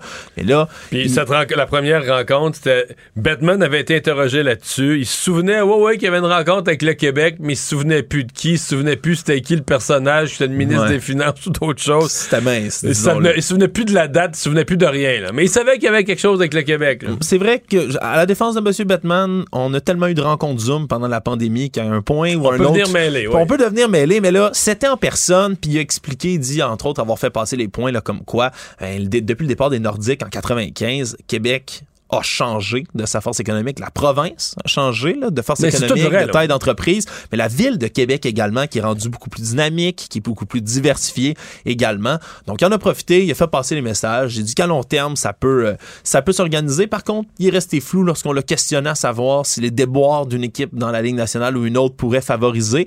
évidemment, on a pointé les Coyotes de l'Arizona de manière peu voilée. Il a refusé de, de, de préciser là, si une équipe là, en particulier était visée si j'avais. Euh, si j'avais un conseil pour ceux qui veulent avoir une équipe de hockey à Québec, dont le ministre Girard, c'est de la minute que Gary Bettman va lever feutre, prendre sa retraite, quitter, être congédié, être, peu importe, le prochain, là, là, ça vaudrait vraiment, vraiment la peine d'y présenter un dossier, une carte de visite de la ville de Québec. Euh, comme l'inviter à Québec, donc, à faire les installations. Mais euh, Bettman, écoute, moi, j'avoue là, que le, dernier clou dans le cercueil, dans mon esprit, là, qui est accepté que les Coyotes de Phoenix aillent jouer dans un aréna communautaire pendant trois ans, peut-être quatre. Il y a une quatrième année d'option. Là, là, ils vont jouer pour ça dans un aréna communautaire temporairement, les menant dans un aréna universitaire, où l'université, tu sais, Batman, qui est fier comme un pan, là, où l'université va fixer les règles. Vous pouvez pas utiliser... C'est une équipe de la Ligue nationale, vous pouvez pas utiliser nos vestiaires, vous allez vous construire d'autres vestiaires dans le stationnement. Vous pouvez pas mettre votre logo. Donc, une équipe de la Ligue nationale qui se voit interdit de mettre son logo... Au centre de la glace. Au centre de la glace. Pas de dire, OK, on va laisser celui de l'équipe universitaire, mais vous pouvez mettre le, le vôtre. Non, non pas de logo. Relégué au, deuxième rang, là, vraiment, complètement, par l'équipe Complètement, complètement. Donc, tu te dis, OK, le Batman, il est prêt à n'importe quel compromis, n'importe quelle humiliation, n'importe quoi, tant que c'est aux États-Unis, ou tant... En fait, c'est pas que c'est aux États-Unis, ou je sais même pas si c'est anti-canadien, c'est que tant que ça ne vient pas euh, lancer l'idée ou ouvrir la porte à une enquête sur est-ce qu'il a fait les bons choix? C'est lui a misé sur le marché américain, il a misé sur l'Arizona. Il, et donc, il reviendra pas sur sa politique. Comme s'il s'était trompé. Je pense, pas, pense pas que pour Batman, il y a une ouverture à dire Ah, l'Arizona, tu parles d'une affaire, aller mettre une équipe de hockey dans le désert, je me suis trompé. Jamais. Jamais, jamais, jamais. Jamais il va ouvrir la, ouvrir la porte à la possibilité que lui puisse avoir commis une erreur. Euh, c'est pour ça que je suis rendu à son successeur, parce que la candidature de Québec, est-ce que ce que Girard va présenter, c'est logique? Oui, mais c'est ça. Je pense plus que je pense plus qu'on C'est rendu un peu lettre morte, malheureusement, là, quand ça tombe sur le bureau de M. Batman. Malheureusement. On parle de pénurie de lait maternisé hein, qui fait craindre hein, la préparation de lait pour les nourrissons, hein, qui est assez essentiel, surtout lorsqu'on parle euh, d'allergie chez les nourrissons, ceux qui ont des conditions de santé assez précaires. On commence, à, on à craindre justement qu'il puisse y avoir pénurie, entre autres aux États-Unis. Le Santé Canada s'est dit se préparer en ce moment à cette possible pénurie, entre autres pénurie très précisément d'huile de tournesol, parce que c'est de cela qu'il est question. On a besoin d'huile de tournesol dans cette préparation-là, et donc ça pourrait perturber l'approvisionnement en préparation de lait. Et évidemment, on revient un peu ces temps-ci toujours sur la même boucle, la même histoire. Vous l'aurez deviné, l'Ukraine et la Russie sont à l'origine de la moitié des exportations mondiales d'huile de tournesol. Et donc, depuis l'invasion russe, on a beaucoup moins de ce produit-là qui est exporté à l'international. On a même accusé Vladimir Poutine et son régime d'avoir bloqué des ports ukrainiens pour pas qu'il y ait de livraison de cet aliment-là de base. Et donc, là, on dit du côté de Santé Canada qu'on va prolonger les importations temporaires de lait maternisé qui viennent d'Europe et des États-Unis, justement, pour renflouer la chaîne d'approvisionnement. Mais c'est une crainte qui a commencé aux États-Unis, mais y a de plus en plus de pays, dont le nôtre, qui commencent à regarder un peu tout ça puis à craindre une éventuelle pénurie de ce produit-là. Oui, il y avait des pénuries particulièrement pour les laits euh, hypoallergènes. C'est les enfants qui sont allergiques et qui, eux, euh, les parents viennent vite nerveux parce que je lisais, tu sais, des parents, mettons des enfants, euh, je passais par là quand tes enfants sont petits, petits, petits, le 2-3 mois. Bon, ça veut dire que là, tu as un enfant, là, à un moment donné, ça va pas bien, l'allaitement, l'enfant a mal au ventre, des Là, le temps que tu découvres la situation, fait que tu tu vis nerveusement, tu dors mal la nuit, ton bébé a mal au ventre, tout va... Là, on trouve, tu on trouve ça, bon, une allergie, peut-être, là, on essaye un autre lait. Ah, ça marche, avec du lait, tu sais, il est pas allergène, il est allergique après, au lactose ou à protéines bovines, peu importe, on arrive avec un autre lait, ça marche. Puis là, genre, la semaine d'après, ah ben, monsieur, madame, on n'a plus c'est comme une tempête dans ta tête qui, qui arrête pas, là, tu sais, qui, qui... C'est un stress, je comprends, je comprends assez bien le, stress aux États-Unis. Écoute, c'est une crise qui a remonté jusqu'au président Biden. Oui, très rapidement, et qui ont pris des mesures extraordinaires dans les, dernières, euh, dans les derniers jours pour approvisionner là, la chaîne justement de ces produits-là qui sont extrêmement nécessaires. Disons que les parents peuvent être assez stressés en ce moment pour tellement de bonnes raisons. En, ajouter une autre, c'est un peu de trop. Également aujourd'hui, là, euh, dans les nouvelles un peu internationales, ben, il y a un rapport qui est sorti ce matin du groupe de travail sur la sécurité nationale de l'École supérieure d'affaires publiques et internationales de l'Université d'Ottawa, qui est apparu ce matin et qui est quand même euh, assez critique du gouvernement canadien, entre autres, sur la sécurité nationale, comme le nom le dit, mais particulièrement face aux diverses menaces qui sont de plus en plus nombreuses, on dit, sur la scène internationale. Évidemment, les cyberattaques des États voyous, hein, la Russie se prête beaucoup à ce jeu-là. La Chine la Corée du Nord également. On parle de la montée de l'extrême droite aux États-Unis aussi, et également sur notre sol. Ben, en fait, ce que le rapport euh, mentionne, entre autres, c'est qu'on s'est beaucoup fié sur les États-Unis traditionnellement, sur leur renseignement, c'est beaucoup fié sur les États-Unis pour notre sécurité nationale. Et je pense qu'il y a quelque part un peu de traumatisme de Donald Trump. Tu dis, OK, mais si on avait deux, trois présidents consécutifs, complotistes, capotés, euh, limite extrême droite de même, tu dis, OK, est-ce que vraiment le Canada peut s'appuyer là-dessus euh, pour sa propre sécurité? Ouais, c'est une des conclusions d'ailleurs de, ce rapport-là. Dépendance trop euh, importante à tout ce qui est renseignement américain, service. On se cache beaucoup dans le jupon des États-Unis, ne le cachons pas. Maintenant, c'est savoir comment on peut bouger de l'avant. Donc, on parle de rétablir les priorités aussi là, euh, de, de la sécurité nationale. C'est un exercice qui n'avait pas été fait depuis 2004, Mario, de regarder quelles sont nos priorités en sécurité nationale, quelles sont les menaces principales. Donc, on propose de le faire le maximum tous les cinq ans, mais surtout un outil que je trouve particulièrement intéressant, plus de transparence plus de présence sur les réseaux sociaux du côté des agences de sécurité nationale pour faire comprendre au grand public qu'est-ce qu'ils font, quelles sont ces menaces-là et surtout être transparent, parce qu'en ce moment, avec la montée du complotisme, s'il y a bien des, des, instances qui sont visées, c'est les renseignements, les organismes secrets du gouvernement. Avoir plus de transparence, ça pourrait aider là, à ne pas cultiver ce genre de complotisme-là.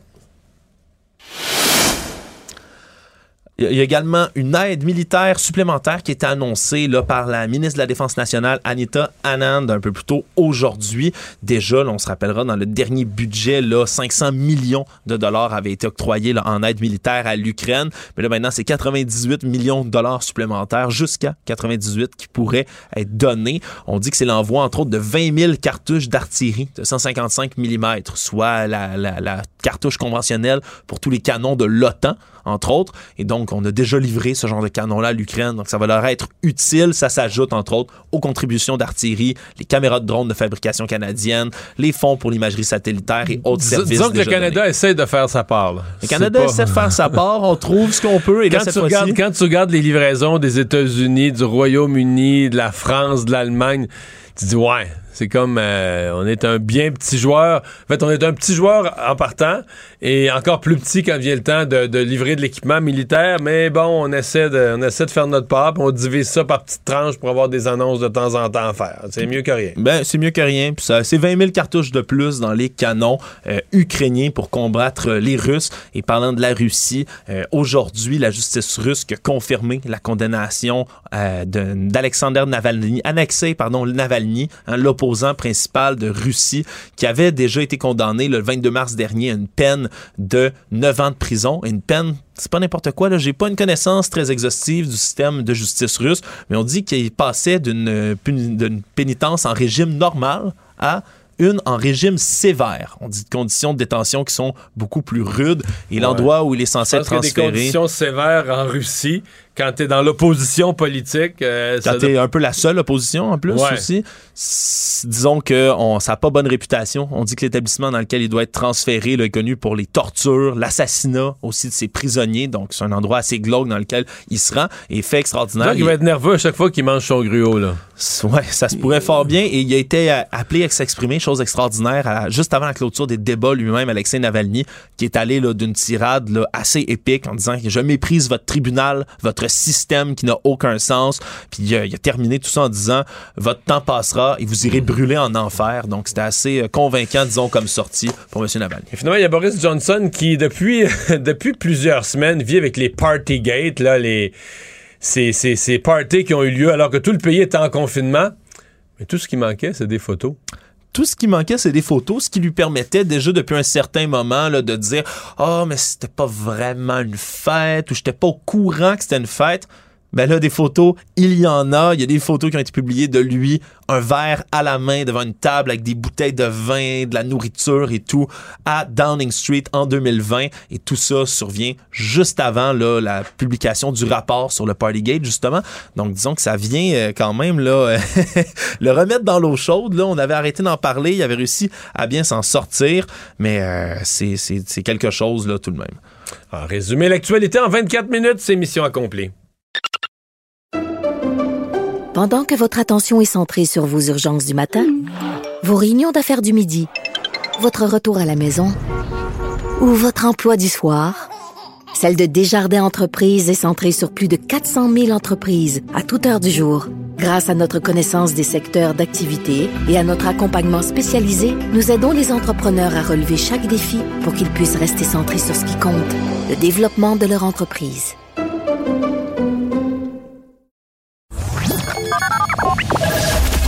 Mario Dumont. Joignez-vous à la discussion. Appelez ou textez le 187 Cube Radio 1877 827 2346. Alors, on est de retour pour la chronique politique et c'est Gilles Barry qui est là aujourd'hui. Salut Gilles.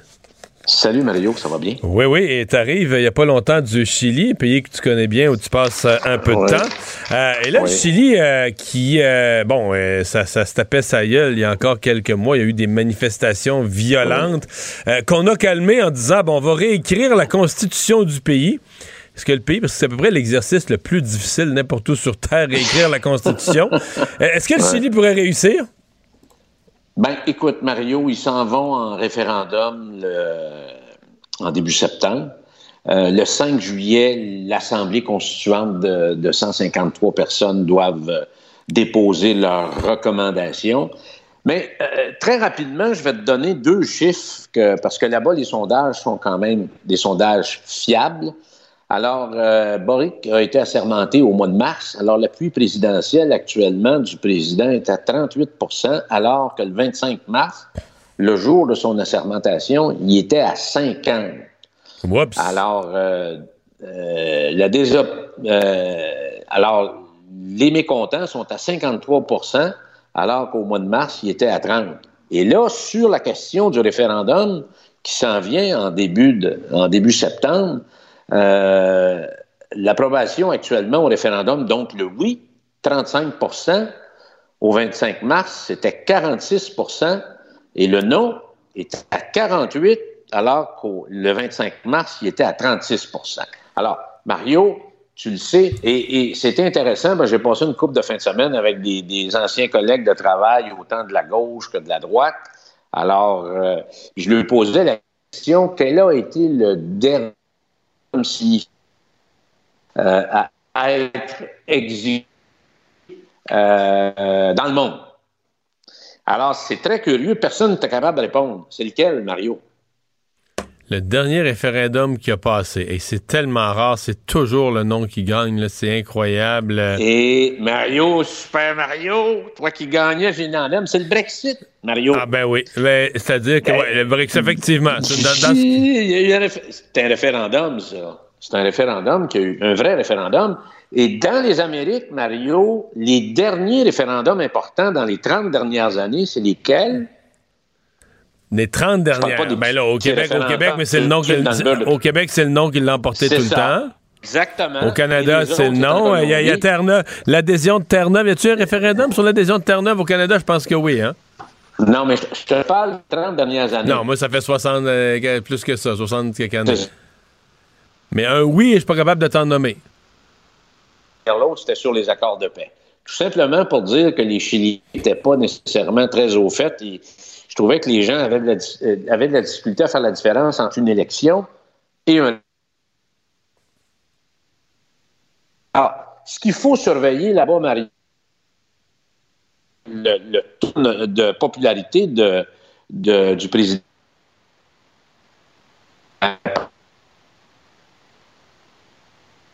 On est en train de perdre la communication. Comme tu le euh, sais, Marie. Oui, euh, Gilles, la, communication coupe euh, vraiment, vraiment, vraiment. Je pense qu'on va, on va, on va, on va te rappeler, on va réintroduire la communication autrement, parce que là, c'est intéressant, mais on perd, euh, on perd la moitié des mots depuis environ 30 secondes, donc on va essayer de rétablir ça. oui, on se parle du, du Chili. C'est fou, les référendums. Mais c'est parce que l'histoire, je fais un commentaire personnel pendant qu'on branche Gilles. L'histoire des référendums, c'est assez simple. C'est que ça finit que tu as une seule raison de voter oui. Puis toutes les raisons de voter non s'additionnent. Exemple, une nouvelle constitution. Ben, il, y en a, qui vont voter non parce qu'ils font partie d'une minorité puis ça tient pas à que compte des minorités. Un autre va voter non pour d'autres raisons parce qu'il vient d'une région du pays qui se sent défavorisée. Fait que, tu sais, les raisons de voter non peuvent être différentes, mais ça vient que les raisons de voter non s'additionnent.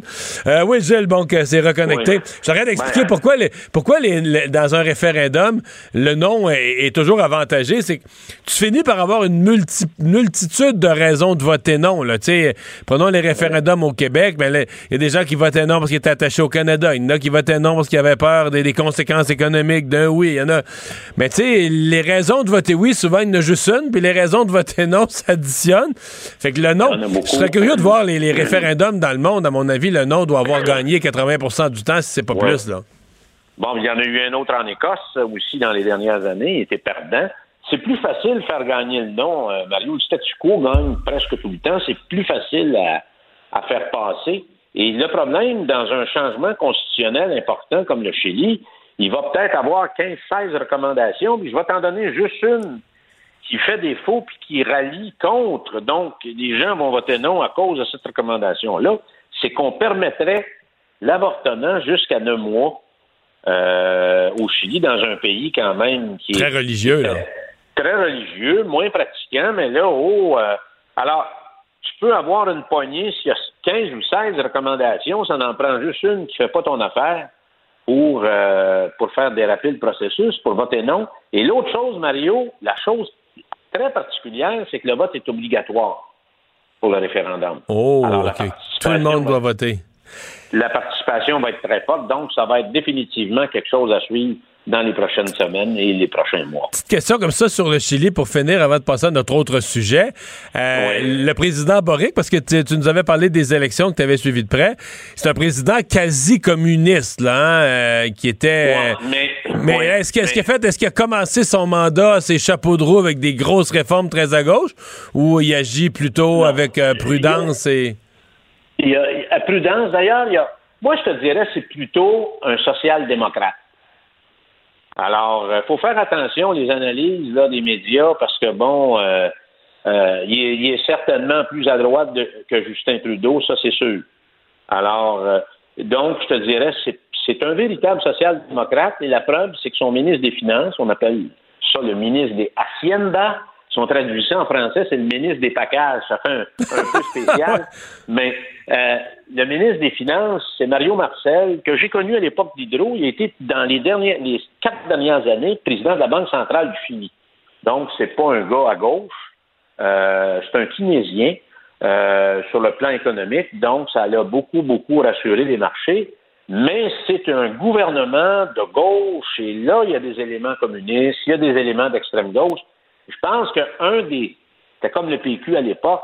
Euh, je pense qu'un des ennemis que va avoir Boric, c'est dans son, sa propre formation ah, politique, dans ses propres alliés. En tout cas, ça va être à suivre. Et il y a devant lui, Mario, une inflation qui est au-dessus de 10% une économie, un PIB qui devrait croître à peine autour de 1,2 à partir du mois de septembre. C'était les mêmes chiffres, les mêmes chiffres que Marcel avait produits avant décembre quand il était président de la Banque centrale. Donc, c'est un pays qui va rentrer en récession et euh, naturellement, ben, le commun des mortels est impacté par euh, les besoins vitaux de la vie pour vivre, pour manger, pour, euh, pour mettre de la gasoline dans son auto, exactement comme ici, mais les moyens sont beaucoup plus réduits de leur côté. Gilles, revenons chez nous. Loi 96, ça a été adopté cet après-midi à l'Assemblée nationale. Évidemment, la CAQ est majoritaire. Les gens de Québec solidaire ont voté avec le gouvernement. Euh, on savait déjà que les libéraux trouvaient que ça allait trop loin, sont portés à la défense de la communauté anglophone. Ils ont voté contre. La surprise qui est arrivée ce matin, c'est le Parti québécois qui a annoncé son intention de voter contre, pour des raisons tout autre, même contraire à celle des libéraux.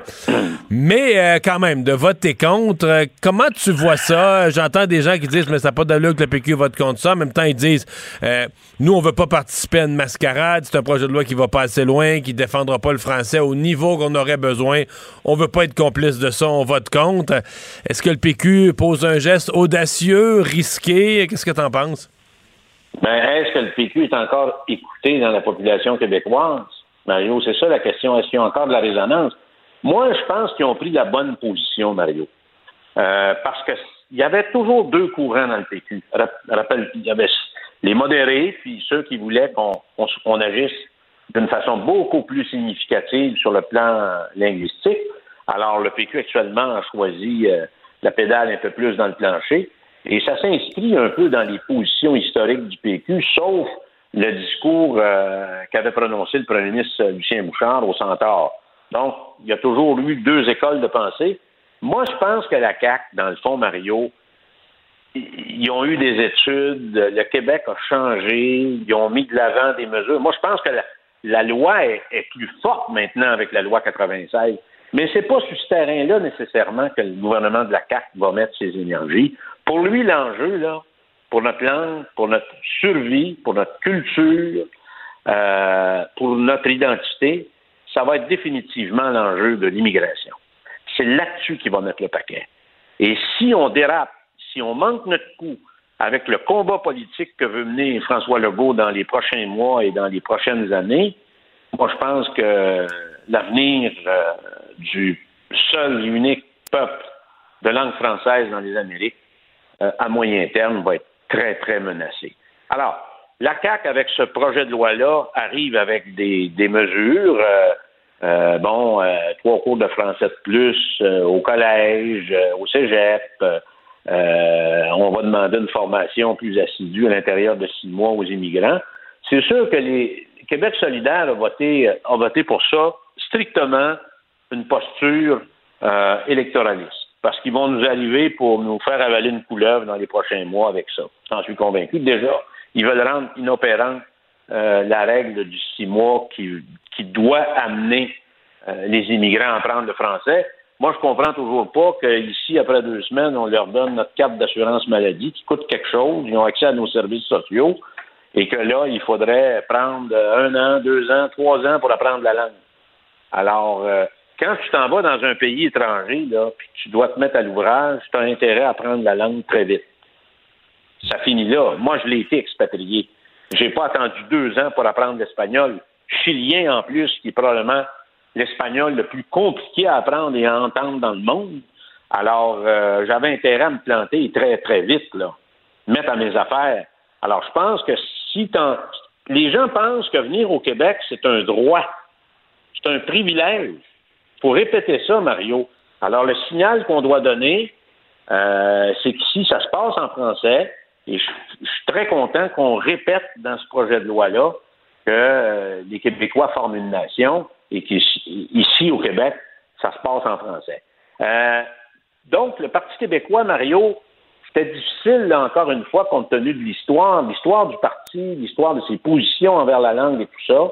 Et je pense que sa responsabilité, lui, c'est d'aller plus loin que la CAQ.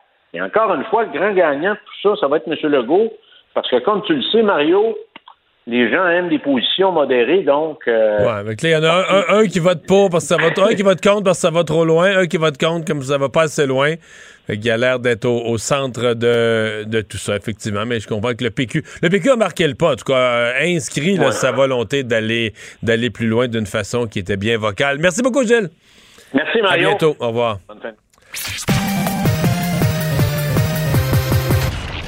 Combiner crédibilité et curiosité. Mario Dumont. Cube Radio. Alors, on revient sur cette fusillade au Texas. Le, bilan s'est beaucoup alourdi. On vous parlait tout à l'heure de deux, euh, deux personnes décédées. On est à 14 enfants décédés, plus un enseignant. Donc, 14 personnes mortes dans cette école euh, primaire à Uvalde, au Texas. On va rejoindre tout de suite Benoît Blouin, un Québécois qui vit au Texas. Bonjour, Monsieur Blouin. Oui, bonjour. Euh, bon, euh, on dit qu'il y en a tous les jours des fusillades, malheureusement, aux États-Unis, mais dans une école primaire, c'est spécial quand même, là. Ah, c'est affreux, qu'est-ce qui se passe? C'est euh, c'est incompréhensible, mais c'est ça qui arrive. Vous connaissez cette, cette ville-là, petite ville, on semble en banlieue de San Antonio? c'est plus à à deux heures, à deux heures de San Antonio, je crois. Okay. Je suis jamais allé, mais, mais euh, c'est à quatre heures de Houston, quatre heures et demie de Houston. Moi, je suis à Houston, puis euh, c'est vers ah. l'ouest de Houston. Il faut passer à travers San Antonio pour aller à Uvalde. Fait que c'est euh, c'est quand même assez loin. C'était une très petite ville. Je crois que c'est 16 à 20 000 habitants. Hmm. Les règles sur les armes à feu au Texas, c'est assez, assez ouvert, là. Hein? Oui, c'est très ouvert. C'est, on peut le dire. Donc, on, se promène librement avec euh, des armes à feu, on les achète. Parce que il semble que ce soit un jeune. Ce, ce qui sort, c'est que c'est un jeune de 18 ans qui se serait enlevé lui-même la vie, qui était un étudiant de l'école secondaire du, même endroit. Là. Mais là, il est allé, il est rentré dans l'école primaire. Tuer des enfants, c'est, hallucinant. Ah, c'est, ça n'est, euh, ça n'est ridicule. Puis. Euh, euh, le problème est, plus profond que qu'on pense. Puis euh, je j'ai aucune idée ça va être quoi la solution. Mais euh, vraiment dans mon coin, dans le coin de Houston, c'est arrivé quand je travaillais qu'il y en a qui portaient une arme, mais c'est, on voit rarement ça dans le coin où je me tiens à Houston. Mais dans la ruralité, par exemple, dans des plus petites places au Texas, il y a ça, des gens qui se promènent au quotidien, qui ils se promènent avec leur arme.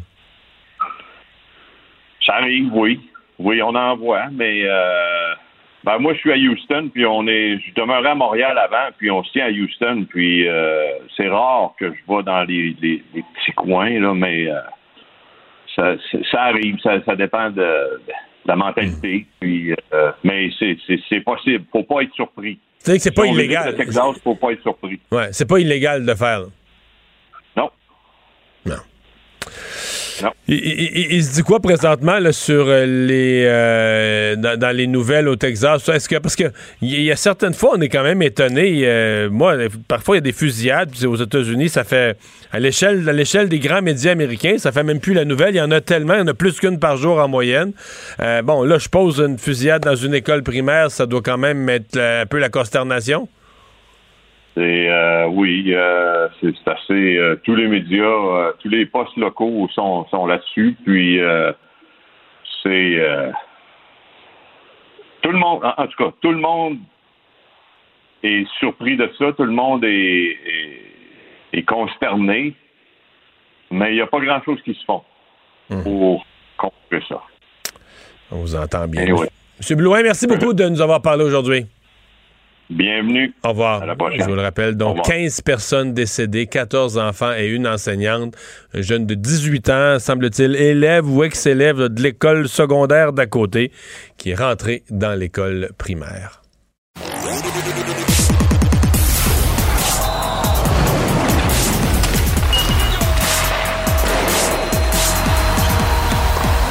Jean-François Barry, un chroniqueur pas comme les autres. Salut Jean-François. Salut Mario. Alors, euh, ben, euh, parlons d'abord de, hockey. Euh, les Panthers qui ont, moi finalement, j'ai regardé hier soir, mais j'ai été déçu. Hier, fourni un effort, mais tu peux pas te faire blanchir. T'as beau dire Vasilevski, il y a quelque chose. moi, si j'étais le directeur gérant des Panthers, je serais je serais plus que déçu, le choqué du manque d'effort général de cette série-là, se faire sortir comme sans se battre. Je sais pas ce qui s'est passé. Hein? Ça a l'air que ce qui circule en Floride, c'est que les gars étaient aux danseuses là, dans la, veille du match. Ouais. Mais à mon avis, le, mal était déjà fait. Là. À 3-0 contre le Lightning de Tampa Non, ben, c'était 2-0. Avant les deux matchs de la fin de semaine, c'était 2-0. Enfin. Mais l'engagement n'était pas le même du côté des Panthers que du côté du Lightning. Je pense qu'on peut le résumer comme ça. Là. Si le Lightning, euh, si les, Panthers veulent apprendre à comment gagner, ils ont juste à regarder la série. C'est disponible partout. Qui regardent les matchs, ils vont voir c'est quoi là. Plonger pour sortir la rondelle du territoire, plonger pour bloquer des lancers, euh, se sacrifier, euh, être brillant lorsqu'on arrive dans une bataille à 50-50, que tu as autant de chances de gagner que de la perdre, puis dire non, je je vais me replier dans ma zone c'est ça qu'ils ont fait, le Lightning. Là.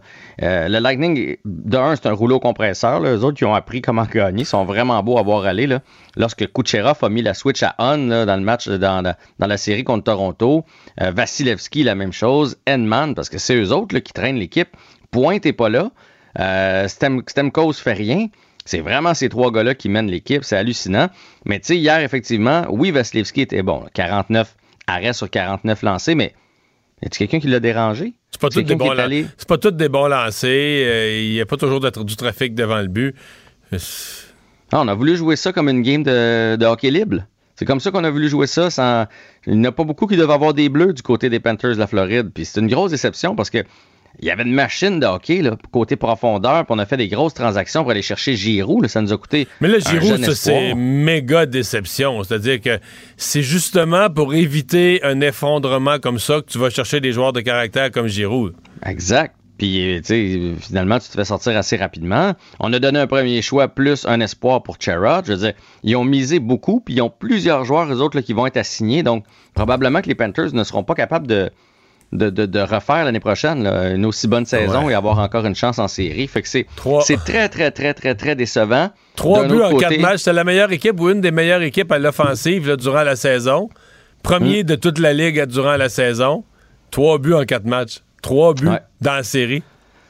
Mais ils n'ont pas payé le prix. Ils ont voulu jouer ça comme un, comme un match de février, euh, un jeudi soir sur la route où est-ce que les deux équipes se ménagent un peu parce que c'est une longue saison. Ils l'ont joué comme ça, puis ils se sont réveillés trop tard. hier, je calcule qu'ils auraient dû partir avec le match quand même. Là. Le Lightning s'est fait, s'est fait dominer, euh, mais bon, Vasilevski a fermé la porte. Mm. D'ailleurs, lui, c'est hallucinant. Six des sept dernières séries, quand il arrive le moment de, de, clouer le, le quatrième match, là.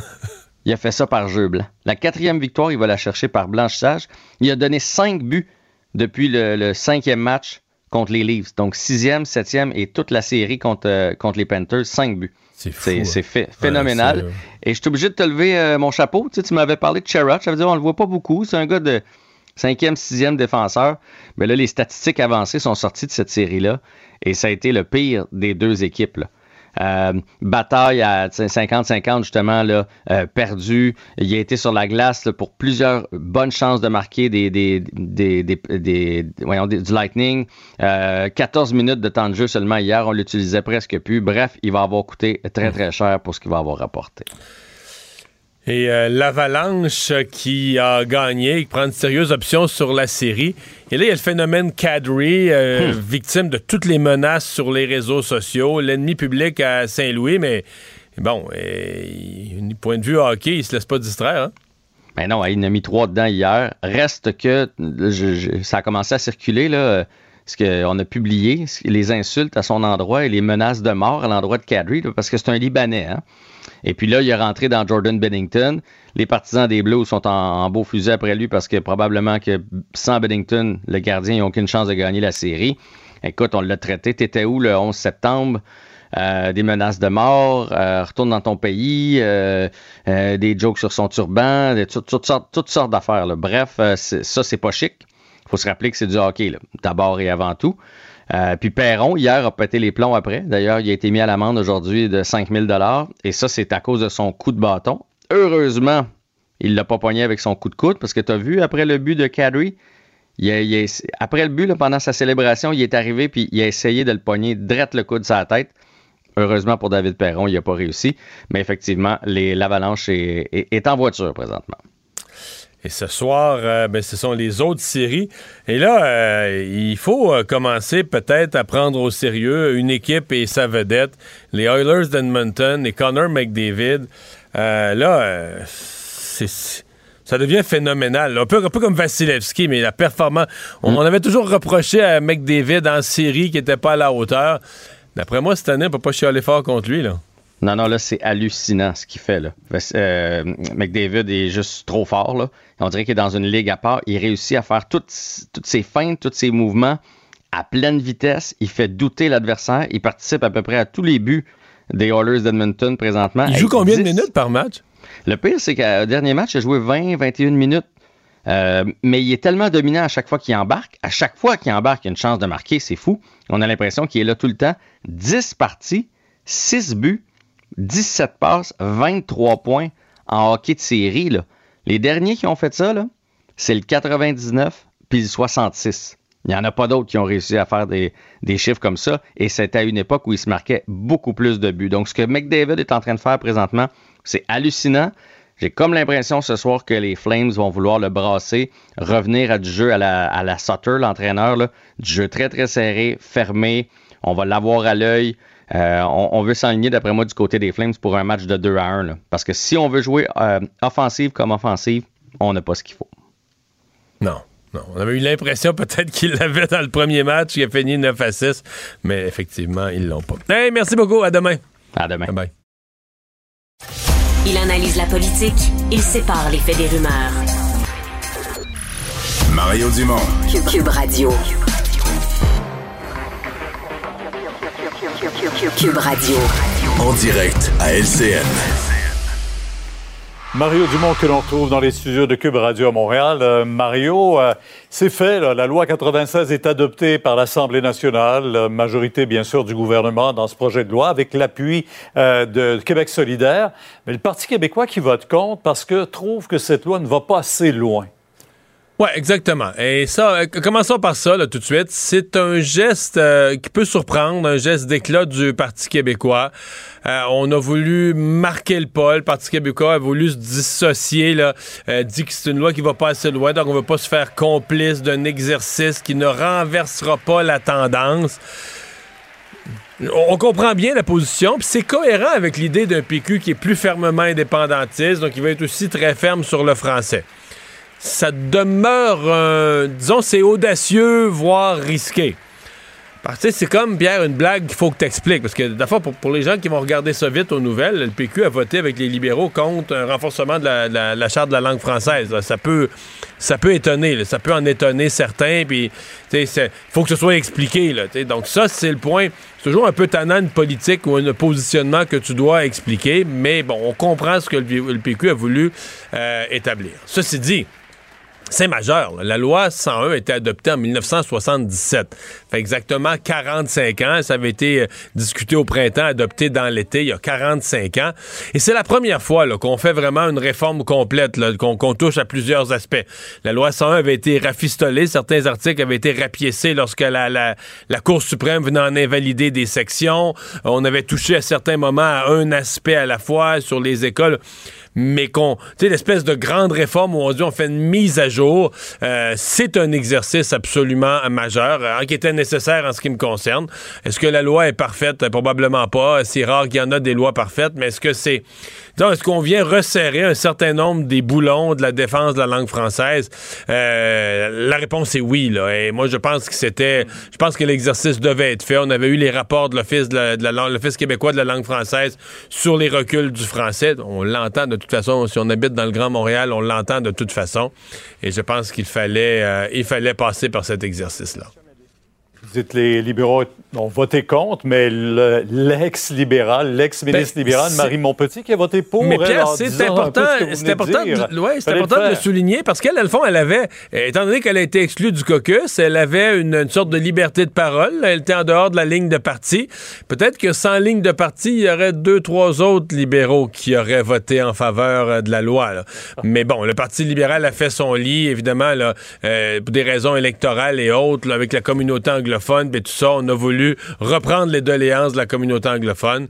Et donc, le Parti libéral, si on se reporte il y a un an, ou quand la loi a été déposée, on disait oui, on veut on veut défendre le français, on veut se, recoller avec les francophones, mais le Parti libéral, depuis ce temps-là, a changé son fusil d'épaule. Ouais. Euh, on parle beaucoup euh, de la justice au Québec présentement, comment ça traîne euh, avant que la cause soit entendue devant les tribunaux. On parle de la petite créance, ça peut aller parfois de deux à trois ans, mais tout le système judiciaire chez nous manque de personnel. Ouais, et euh, le juge en chef là, qui a pris la peine de, dans lancer un cri d'alarme, qui a donné même des entrevues, là, je l'ai reçu ce matin, ce qui est quand même pas si mm. fréquent. Le juge en chef de la Cour supérieure qui dit là, ça a plus de bon sens. Et c'est vraiment le statut des, des, des greffiers là, de la Cour, qui sont comme les adjoints au juge, qui prennent les notes, etc. Euh, il semble qu'au Québec, on, ils sont vraiment moins payés. Donc, c'est très difficile pour le système québécois de recruter. Euh, ils vont travailler au municipal, au fédéral, au privé, partout ailleurs pour de meilleures conditions. Et donc, euh, oui, mais là, c'est les délais judiciaires. Il semble qu'il y a déjà des justiciables, des gens qui se sont présentés pour des auditions euh, qui ont été retournés. C'est un vrai problème. Le ministre Jolin Barrette a reconnu l'existence du problème, mais il va falloir agir dorénavant parce qu'il va y avoir, on s'en vient dans un univers où il va y avoir des conséquences. Mario, on vous écoute demain, 10h sur LCN. Au revoir. Au revoir. Ben voilà qui euh, complète notre euh, émission. Euh, je vous rappelle donc on, on, continue aux États-Unis à suivre de près cette histoire abominable, fusillade dans une école primaire, une école élémentaire des petits enfants, 14 qui ont été tués, une personne qui a été tuée qui était un enseignant, des donc les, les, le, le l'assaillant s'est lui-même enlevé la vie. Mais c'était un jeune de 18 ans. On le dit étudiant. Pas clair pour moi s'il était encore étudiant ou s'il était un ex-étudiant euh, de l'école secondaire juste à côté. Dans une petite ville, t'as l'école primaire, t'as l'école secondaire. Donc, un élève de l'école secondaire qui rentre armé avec un fusil euh, dans l'école primaire et qui abat 14 enfants. Donc, euh, notre tragédie, il y en a, écoutez, il y en a plus qu'une par jour, des fusillades aux États-Unis, mais celle-là, elle est particulièrement renversante. Merci euh, d'avoir euh, été là. On se donne rendez-vous pour une autre émission demain à 15h30. C'est Sophie Durocher qui s'en vient. Bonne soirée. Cube Radio.